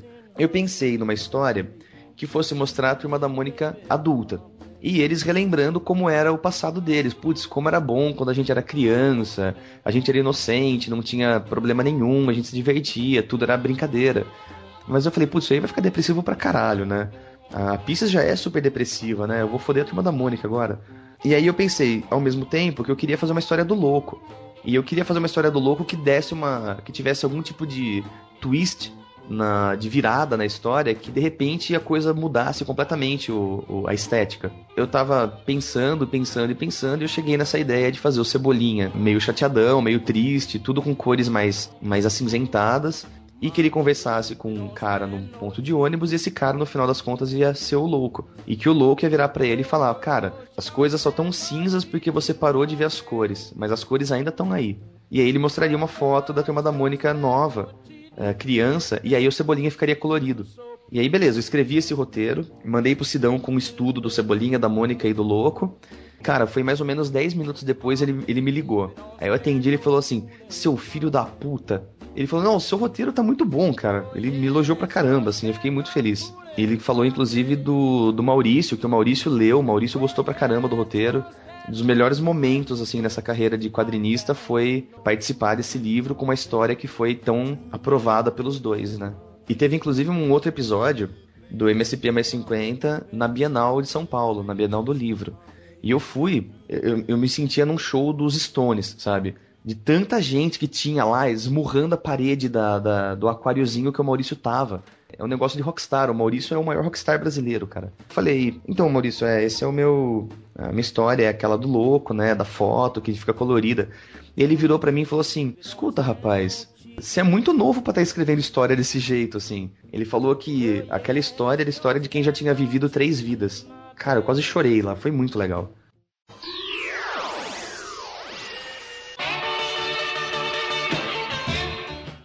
tem que falar um pouquinho de terapia. Né? Como é que apareceu essa obra aí? Indicação HQ Mix. Ganhou a HQ Mix por causa disso, né, cara? Fala um pouquinho pra gente do terapia. Então, é, eu, eu acho que é o meu melhor trabalho também. Eu gosto muito do que eu fiz no Casmurro, mas, cara, o Terapia acho que é a melhor história que eu já desenhei até hoje. Ela começou uh, com um convite do Cadu, né, que é o criador do Petisco, e ele me falou, ó, eu tô montando um, um site, a gente vai lançar webcomics semanais, e eu tô selecionando a galera para ver quem quer produzir uma história pro, pro site. E eu achei nisso daí uma oportunidade de, de desenvolver um projeto novo, um trabalho novo. A minha ideia inicial era republicar as coisas da Pieces, só que online. Ou fazer novas histórias da Pieces, só que pro formato da webcomic. Mas aí, ao mesmo tempo, eu achei que isso ia desvirtuar um pouco a proposta da Pieces, que sempre foi impressa, sempre foi preto e branco e uma edição por ano. Eu não queria mexer muito nesse formato. E aí eu falei, bom, vamos criar uma coisa nova então. Foi uma época, na verdade, bem complicada para mim. Eu tava passando por uns momentos meio pesados assim, e eu tinha realmente começado a fazer terapia. A experiência de fazer terapia, e no caso, contato com a, com a Marina, que estudante de psicologia também, né? Eu tava me interessando bastante por essa questão. Lembra que eu comentei daquele lance da Pisces, que teve aquele fim de namoro que me deixou mal, etc. Naquela época eu não fiz terapia nenhuma, mas eu comecei a escrever, por diários assim, né? E escrever sobre tudo que eu pensava, né? Então foi meio que uma terapia sozinho. Por eu ter conseguido superar aquela fase ruim, eu sabia que era possível superar qualquer fase ruim. Mas naquele momento eu achei que eu precisava realmente de uma ajuda externa. E aí eu fui buscar uma terapia. Eu falei, cara, e se eu fizesse uma história em quadrinhos sobre terapia? Porque já que é semanal, podia ser uma página no estilo daquelas páginas dominicais do Calvin, que são um pouco maiores, né? E que daí seria, tipo, momentos em terapias. Aí, algumas frases, algumas coisas poéticas, outras de humor, outras de, de drama pesado. E, e, eu mexo com isso daí. Daria uma liberdade bacana, porque você pode trocar o paciente, pode trocar o terapeuta, desde que mantenha a terapia como foco. E aí eu conversei com a Marina, falei, putz, você me ajuda a escrever? Porque ela, ela sempre curtiu escrever também, ela tem o blog dela, é, ela já estava meio que me acompanhando com essa coisa toda de quadrinhos há um bom tempo. E aí eu falei para ela, se você me ajudar, tipo, uma coisa meio escreve junto comigo, me dá uma consultoria, porque eu não sei como um psicólogo deve se comportar, né? Eu tô começando agora a fazer terapia. E tem todo um lance, assim, por exemplo, o terapeuta tem coisas assim que ele não pode falar, tem coisas que ele não, ele não pode dar a opinião dele, ele não deve falar da vida dele pro paciente, todas essas coisas. E ao mesmo tempo, eu tava conversando pelo Twitter com o Rob Gordon. E o Rob também é um escritor, né, um cronista muito bacana. Ele tem os, os blogs dele que eu já acompanhava há um certo tempo. E eu achava bacanas porque eles tinham uma ligação com a Pisces. E sem eu saber, o Rob também já tinha lido a Pisces e gostado porque tinha a ver com o que ele escrevia. E não lembro como aconteceu, mas a gente virou amigo no Twitter e começou a trocar uma ideia e falar: Aliás, acho que foi alguém que, que comentou, falou, putz, se algum dia o Rob Gordon escrever e o Mario Cal desenhar, eu compraria com certeza. Putz, e se eu chamar o Rob para escrever também o, o Terapia? A ideia foi mesclar as nossas três influências, nossas três opiniões, nossos três, sei lá, talentos, né? E, e, fazer uma história em quadrinhos sobre terapia, que é um tema cabuloso, né? É difícil trabalhar esse tema em uma história em quadrinhos. Todo mundo gostou, a gente começou a desenvolver a ideia de colocar o blues na história foi do Rob porque a gente precisava ter um, uma veia artística para o personagem. Mas se ele fosse escritor, ia ser muito hobby. Se ele fosse desenhista, ele ia ser muito eu. E se ele fosse, sei lá, gastrônomo, ele ia ser muito a Marina. Que a Marina é gastrônoma também. E, putz, o cara não vai dançar, né? Ah, então vamos fazer ele gostar de música, vamos fazer ele tocar violão e ele é louco por blues. Pronto, fechou tem tudo a ver com até com o estado de espírito dele e tudo. Sim, né, exatamente. Eu achei, eu achei, uma puta ideia boa, porque o blues, cara, tem lá, as, claro, as variações, tem os blues mais animados, tem blues mais triste, mas o termo blue mesmo significa tristeza, né? É usado para falar de tristeza. Então, se tiver isso misturado, vai ficar, vai ficar legal. E, putz, eu sou louco por música também, né, cara? Eu, passei minha adolescência inteira tocando, cara. Eu adoro rock and roll, adoro blues, então, para mim poder mesclar música na história em quadrinhos é, é, é sempre bem-vindo. E a gente começou a pensar no roteiro, na, na, no enredo todo. Eu acabei percebendo que se a gente fizesse uma história em quadrinhos, onde um rapaz tá falando com o psicólogo na mesma sala por 12 páginas, isso vai ficar muito chato para se ler. Como a gente poderia tornar a experiência do leitor mais interessante numa história onde são só duas pessoas dialogando? E aí veio essa ideia de, putz, já que estamos falando de, de psicologia, de, de sentimento, vamos criar metáfora visual pra caralho. Geralmente o roteiro do, do, da Marina e do Rob, nos dois primeiros capítulos, eles não me falavam, eles não me norteavam em grandes maluquices. Era uma coisa mais normal. É um diálogo meio preparado e eu acabava pirando em cima da página. E agora que eles já uh, pegaram o costume de que eu não, eu não consigo me conter, eu vou fazer uma página maluca, então eles já pensam em bastante coisas de metáfora visual, de como mesclar música, como mesclar sei lá, outros tipos de, de técnica. Então eles também estão participando um pouco dessa parte da composição da página. Até comentar isso, porque é, uma das coisas que mais chamam atenção no, no terapia é isso, como você está é, experimentando na arte, né, vários várias metáforas visuais mesmo, várias técnicas de desenho, por exemplo, assim, logo de cara que primeiro me impressionou assim foi quando você estava contando a história da, da avó, né, do protagonista, você usou uma coisa assim de é, quadrinhos dos anos 50, 60, colorização meio pontilhada, assim. Isso as cores mais, mais primárias e tudo, né? Por exemplo, a parte do, do sonho lá na frente, né? Tudo em preto e branco, aquela coisa do, do silêncio, é, até aquela, aquela, aquele quadro em que ele fala que ele se sente aprisionado, né? Que a, uhum. a, a, as letras formam as grades, né? Da, daquela é. gaiola, né? Daquela prisão que ele, que ele está. Então, é, isso aí eu achei muito interessante né, no que você fez, de, de realmente é, experimentar essas várias técnicas para passar a ideia do, do, da história, né? Essa coisa que eu gosto de evidenciar bastante no meu trabalho, que é essa explorar o, o sentimento do personagem, a, a expressividade do personagem, a, a linguagem corporal, a expressão facial deles, é, para trazer uma experiência dramática muito mais poderosa. Que aí, isso aí é, é um dos pilares do mangá, né? E a gente vê, principalmente na sequência do sonho, é tudo muito é, é, onírico, tudo, mas você vê realmente aí aquilo que você tinha comentado lá no começo, que a gente estava falando aqui agora, do, do, das influências apesar de não ter uma influência direta visual, você consegue ver na narrativa de onde vem. É por isso que eu não posso negar que existe a influência do mangá, apesar de eu achar que o meu traço hoje não carrega mais mangá. E, e, cara, é, esse, esse meu. A experiência da faculdade de artes plásticas, né? E tudo que eu aprendi lá, cara, foi essencial para fazer a terapia. Sei lá, de vez em quando a, a, página pede uma coisa diferente.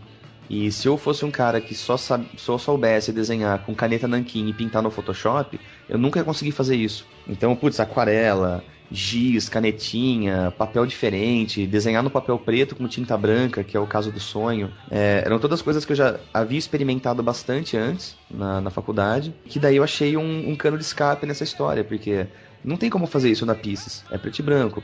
Não tem muito como fazer isso na, na Nankin Descartável.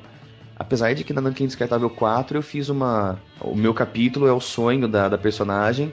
E cada mudança de cenário muda técnica também. Isso daí foi meio que um prenúncio para terapia, né?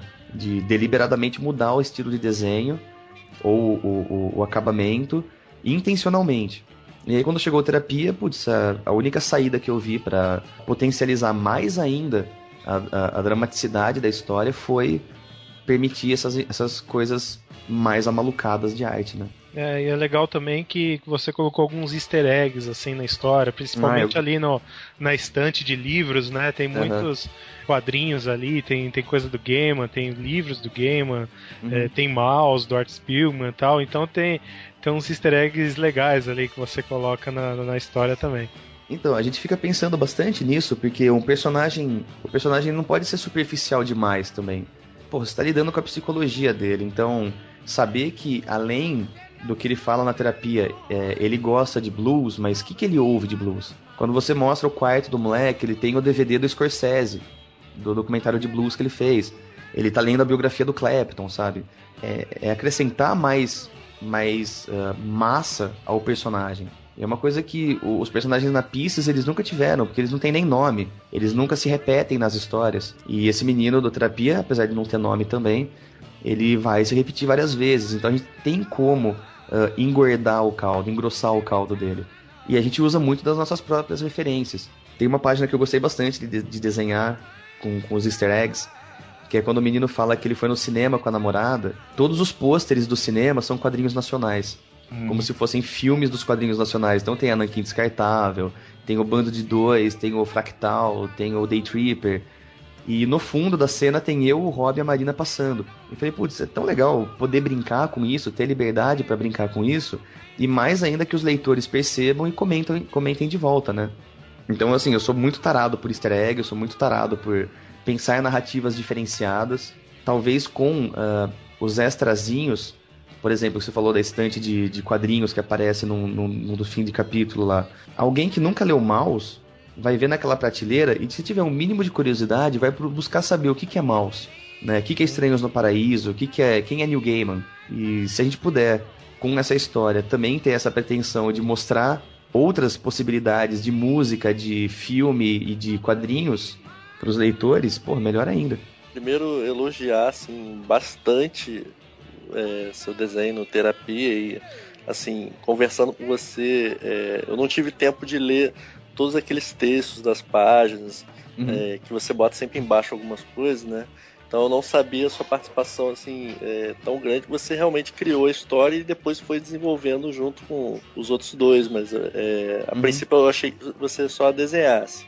É, só entre aspas, porque eu adorei, cara, teu desenho no terapia, é muito Obrigado. bom, cara. Valeu mesmo. Eu acho que todo mundo do, do Quadrinho Cash aqui adorou, porque é, acho que tá todo mundo esperando para falar do terapia, porque é sensacional.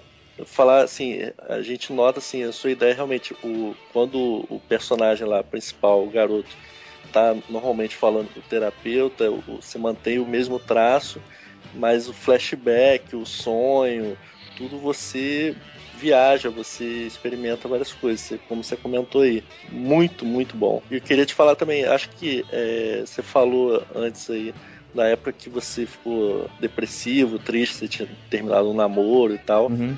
Eu acho que todos os nerds aqui se identificaram, né? É, quem, o... quem nunca teve o coração quebrado que levou é... né?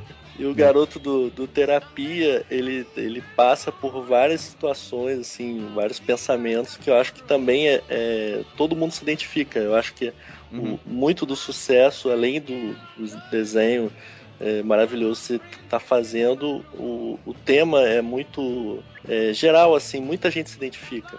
Né? Os conflitos que ele passa, tem o trabalho, mas ele trabalha para ganhar dinheiro porque ele não ele não gosta Não, não gosta faz, né? tanto, né? a faculdade ele não sabe se é aquela. Aí, uhum. num determinado momento, aquela namorada ele não tem, não tem tanta certeza, não sei o uhum. quê. E acho que vocês conseguiram, é, vocês três conseguiram pegar, assim, um, uma história muito rica, assim. Eu acho que é merecido o HQ Mix, né? Oh, obrigado, cara. Então, é, eu, eu me orgulho bastante da, do que a gente fez, porque é, é um, que nem assim, é um tema complicado. Mas o que o moleque passa, todo mundo passa. Às vezes acontece muito com a Pisces também, mas como a Pisces ela é muito cheia de lacunas, ela deixa mais pergunta do que resposta, uh, nem sempre o, o, meu objetivo com o leitor funciona, que é, enfim, né? Viu, você já passou por isso, então você completa as lacunas deixadas com a sua própria vivência. Uh, no terapia a gente é um pouco mais uh, detalhista na vida do, do moleque, mas, cara, putz, todo mundo já brigou com os pais, todo mundo já teve dúvida com carreira, todo mundo já não sabia se estava no relacionamento pelo motivo certo. Então cria mesmo uma identificação muito grande com todo mundo. É simples, mas é verdade, né?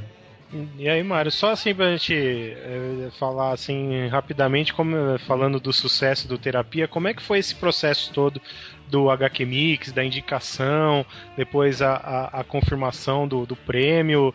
Como é que foi essa, essa coisa toda com vocês aí? Como que vocês trataram tudo isso aí? Quando, quando saiu a primeira indicação, que o HQ Mix ele sempre solta a lista dos pré-indicados. E aí essa lista gera um baita debate no blog deles e incoerências são arrumadas, etc. E a gente já tava lá e, putz, foi, foi muita felicidade. Pra gente, só o fato de ser indicado ao HQ Mix já é uma puta de uma honra. E a Pieces já tinha sido indicada, eu já tinha sido indicado como desenhista e a Nós tinha sido indicada também, uh, mas eu nunca tinha, é, de fato, ganhado. E a gente ficou putz, super apreensivo, né? Mas caramba, a gente tá competindo com gente boa. Tinha o Tune 8 do Rafael Albuquerque, que é legal pra caralho também. Então eu pensei, bom, é, eu não sou tão conhecido como alguns dos meus concorrentes.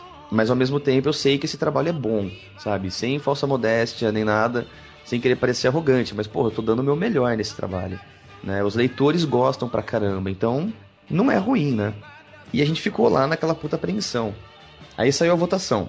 Por acaso, o. Por acaso não, vai, né? O Will, ele é da, da comissão do HQ Mix, né? Ele é um grande amigo meu, é, que eu conheci no Quarto Mundo.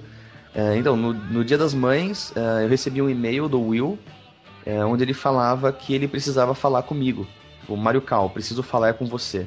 Me ligue quando puder. Eu falei, puta, cara, será que aconteceu alguma coisa, né? Será que eu, tá tudo bem e tal? Bom, beleza. E aí eu pensei lá no fundo que podia ser alguma coisa sobre o HQ Mix. Então eu já comecei a ficar apreensivo, né? Aí depois eu liguei para ele, ele me contou de fato que a gente tinha ganho, e eles sempre fazem isso. Uh, eles, eles entram em contato com todos os ganhadores um tempo antes de soltar uh, oficialmente os ganhadores na mídia. Que é pra saber se o cara vai na premiação e tudo mais. E, putz, eu fiquei muito, muito, muito feliz. Vocês não têm ideia. Tipo, eu, eu roubei totalmente a atenção da minha mãe naquele dia porque eu tinha ganho o HQ Mix, sabe? Aí eu fui contar para eles, minha família inteira ficou super feliz. Liguei pra Marina, liguei pro Rob. Quando eu falei com o Rob foi muito engraçado. Eu liguei e falei, cara, é seguinte, cara, a gente tem que conversar sério sobre terapia. É um negócio que eu tenho que falar pra você. E eu, eu, assim, eu deixei um negócio super dramático, né? E ele, nossa, puta, fala, né, cara? Aconteceu alguma coisa? Eu falei, aconteceu, cara. Aconteceu. A gente ganhou o HQ Mix. Aí ele falou, puta que pariu, nossa, puta que pariu. E ele tava no meio de um shopping andando assim, ele falou, não tem lugar para sentar aqui, caralho, eu tô quase caindo aqui, eu tô tendo um infarto aqui. Ele ficou muito feliz, cara. A Marina também ficou feliz pra caramba e tal. Aí beleza, puta, foi só festa, né, cara? A gente postou textos imensos no blog agradecendo. E no dia da premiação a gente tava tão nervoso, cara. O Rob realmente, ele quase infartou no, no dia do, da entrega do, do troféu. E, meu, é muito, muita loucura. Eu, eu até comentei isso no, no discurso, a hora que eu fui receber o troféu com eles. Eu acho que todo mundo tem essa, essas fantasias, né? Tipo, putz, como seria o meu discurso se eu ganhasse esse prêmio?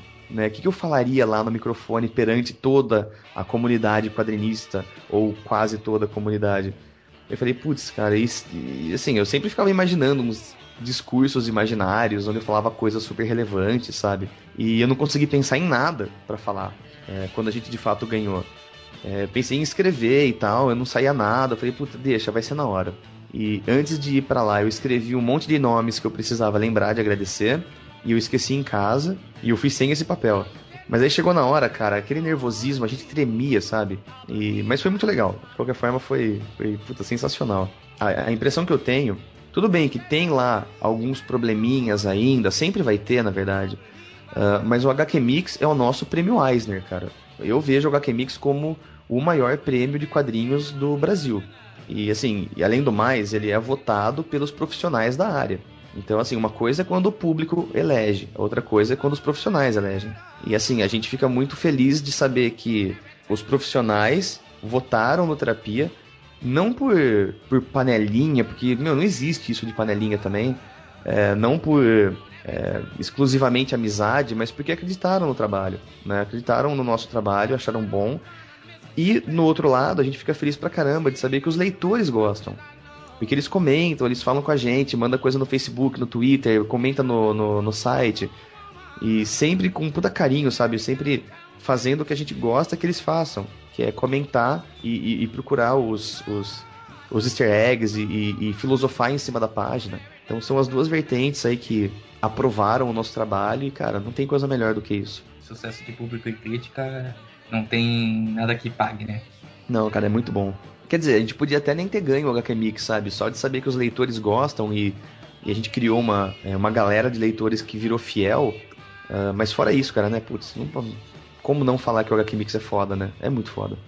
Tem coisa que é, tem coisa que é inevitável, né, cara? Quando você falando agora do terapia, eu tava, tava aqui quieto só ouvindo, dava pra perceber que é, não é um trabalho comum, não é aquele negócio. Tem, tem aquele algo mais, né, que da arte, daquela coisa diferente, né, aquela energia diferente. Tem uma frase do Bruce Lee que ele disse que é o seguinte: sucesso é aquilo que você faz com toda a sua energia e entusiasmo independente do resultado.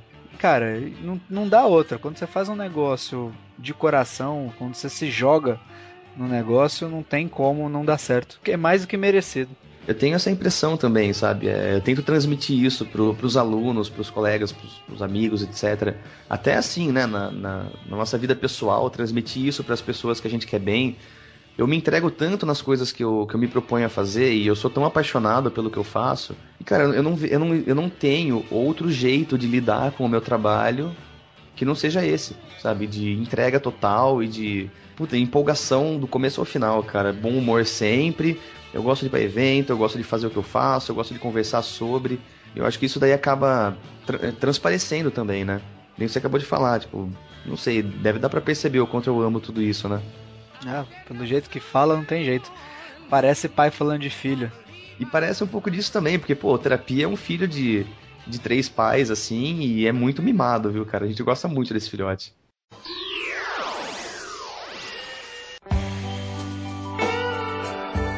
Vamos passar pro futuro, né? Passando aí. O que, que tem daqui pra frente que a gente pode esperar do Mario Kart? Qual são os próximos planos? Pode já passar alguma coisa? Cara, uma coisa sobre, sobre mim como, como autor, como artista, é que eu nunca vou estar sem projetos. Geralmente eu tô envolvido com mais coisa do que eu dou conta.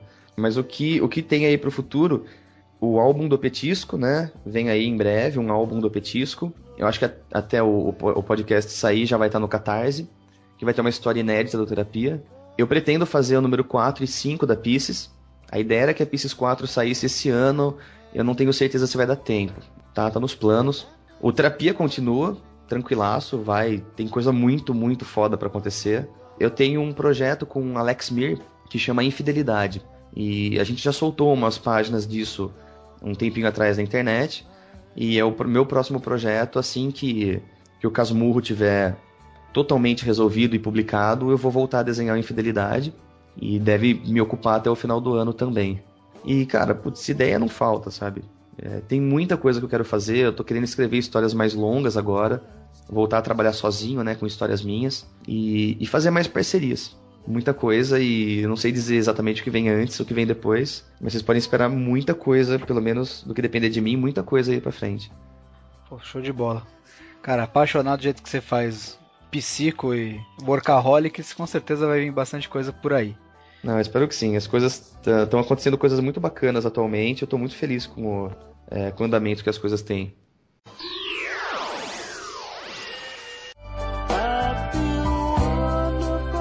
Gostaria muito de agradecer, acho que em nome de todo mundo aqui, em nome da equipe do Quadrincast, sua participação aqui mais uma vez. Muito obrigado por ter cedido esse tempo pra gente aqui. Pra galera, eu recomendo vocês, muito que vocês procurem o, site do Mario Cal, né, que é mariocal.com, o blog mariocal.blogspot.com.br. Cara, que é sensacional, tem uma, bastante histórias aí, é, tem acesso, você tem é, acesso a todos os conteúdos, terapia, a história do MSP mais 50, sobre o quarto mundo, Dom Casmurro, você tem a, a fantástico, é muito bem linkado, é muito, muito bonito, aliás, parabéns pelo site também é muito legal de, de navegar. Eu não conhecia, é, te conheci, conheci teu trabalho pelo terapia, mas assim, é a ponta do iceberg, cara. Parabéns, parabéns mesmo. Cara, obrigado. Queria muito agradecer a todos vocês, o Luiz, André, Léo, Ricardo. Cara, valeu de verdade. É uma honra participar do, do, do Quadrincast. Valeu pelo apoio, cara, de verdade. Queria deixar um, um, um convite para os leitores de, de, quadrinhos, galera que curte quadrinhos, para não se contentar com o que eles acham que eles conhecem de quadrinhos, que tem muita, muita coisa boa nacional, independente, de editora, webcomic, na banca, na livraria, e, e, expandir isso daí, né? Tipo, levar esses quadrinhos, essas coisas mais autorais para os amigos também que não são leitores de quadrinhos, porque tem tanta história, tanto tema, tanto autor bacana por aí, que precisa de mais gente lendo. A gente, quanto mais gente lendo, melhor. Dito isso, alguém, um, um, alguma das crianças mudas aí querem falar mais alguma coisa? Só, acho que é só legal lembrar que da mesma forma que a gente teve Quadrincast falando do Zap HQ, a gente teve um de mulheres nos quadrinhos que a gente conversou com a Marcela Godoy e a gente está conversando agora com o Mário e tal. É, nós vamos ter de tempos em tempos vai ter um, um Quadrincast falando de produção nacional, de quadrinhos nacionais, porque merece, entendeu? Acho que é quadrinho nacional tem, tem muita coisa legal que as pessoas precisam conhecer e, e a gente está fazendo um pouquinho para que, pra que isso aconteça. Tanto aí, o Mário, até eu vou abrir isso para todo mundo. Quem quiser, inclusive divulgar o seu trabalho, pode entrar em contato com a gente no Quadrincast. Por favor, suporte. Como, como a pessoa pode encontrar o Quadrincast nessa internet? Ela pode nos encontrar através do e-mail. É só mandar um e-mail para quadrincast.quadrim.com.br. Quadrim com M no final, né? Para quem não, para quem tiver alguma dúvida. Pode nos encontrar no Facebook, facebook.com.br quadrincast e também através da famosa ferramenta do Twitter. É só mandar um Twitter para arroba quadrincast, que a gente está sempre online lá, sempre pronto para responder os ouvintes, o pessoal que trabalha com quadrinhos e quer, e quer conversar conosco, estamos sempre à disposição. Então é isso, galera. Obrigado, Mário. Obrigado a todo mundo que participou, todo mundo você que ouviu aqui. Cara, quadrinho nacional não é só não é só super-herói, não é só mangá não, cara. Procurem que vocês vão achar muita coisa. Beijo no coração de todos. Um abraço fraternal, né? Momento abraço, rádio AM. É isso. Tchau. Falou, vamos, vamos embora que eu tenho tô atrasado pra minha terapia.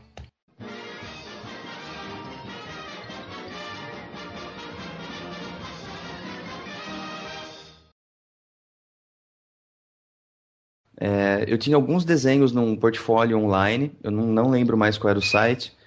Putz, tô com meu telefone aqui, cara. Mancado. Pera aí, rapidão. Ei, ei, não, não tem problema, não tem problema não. Acontece.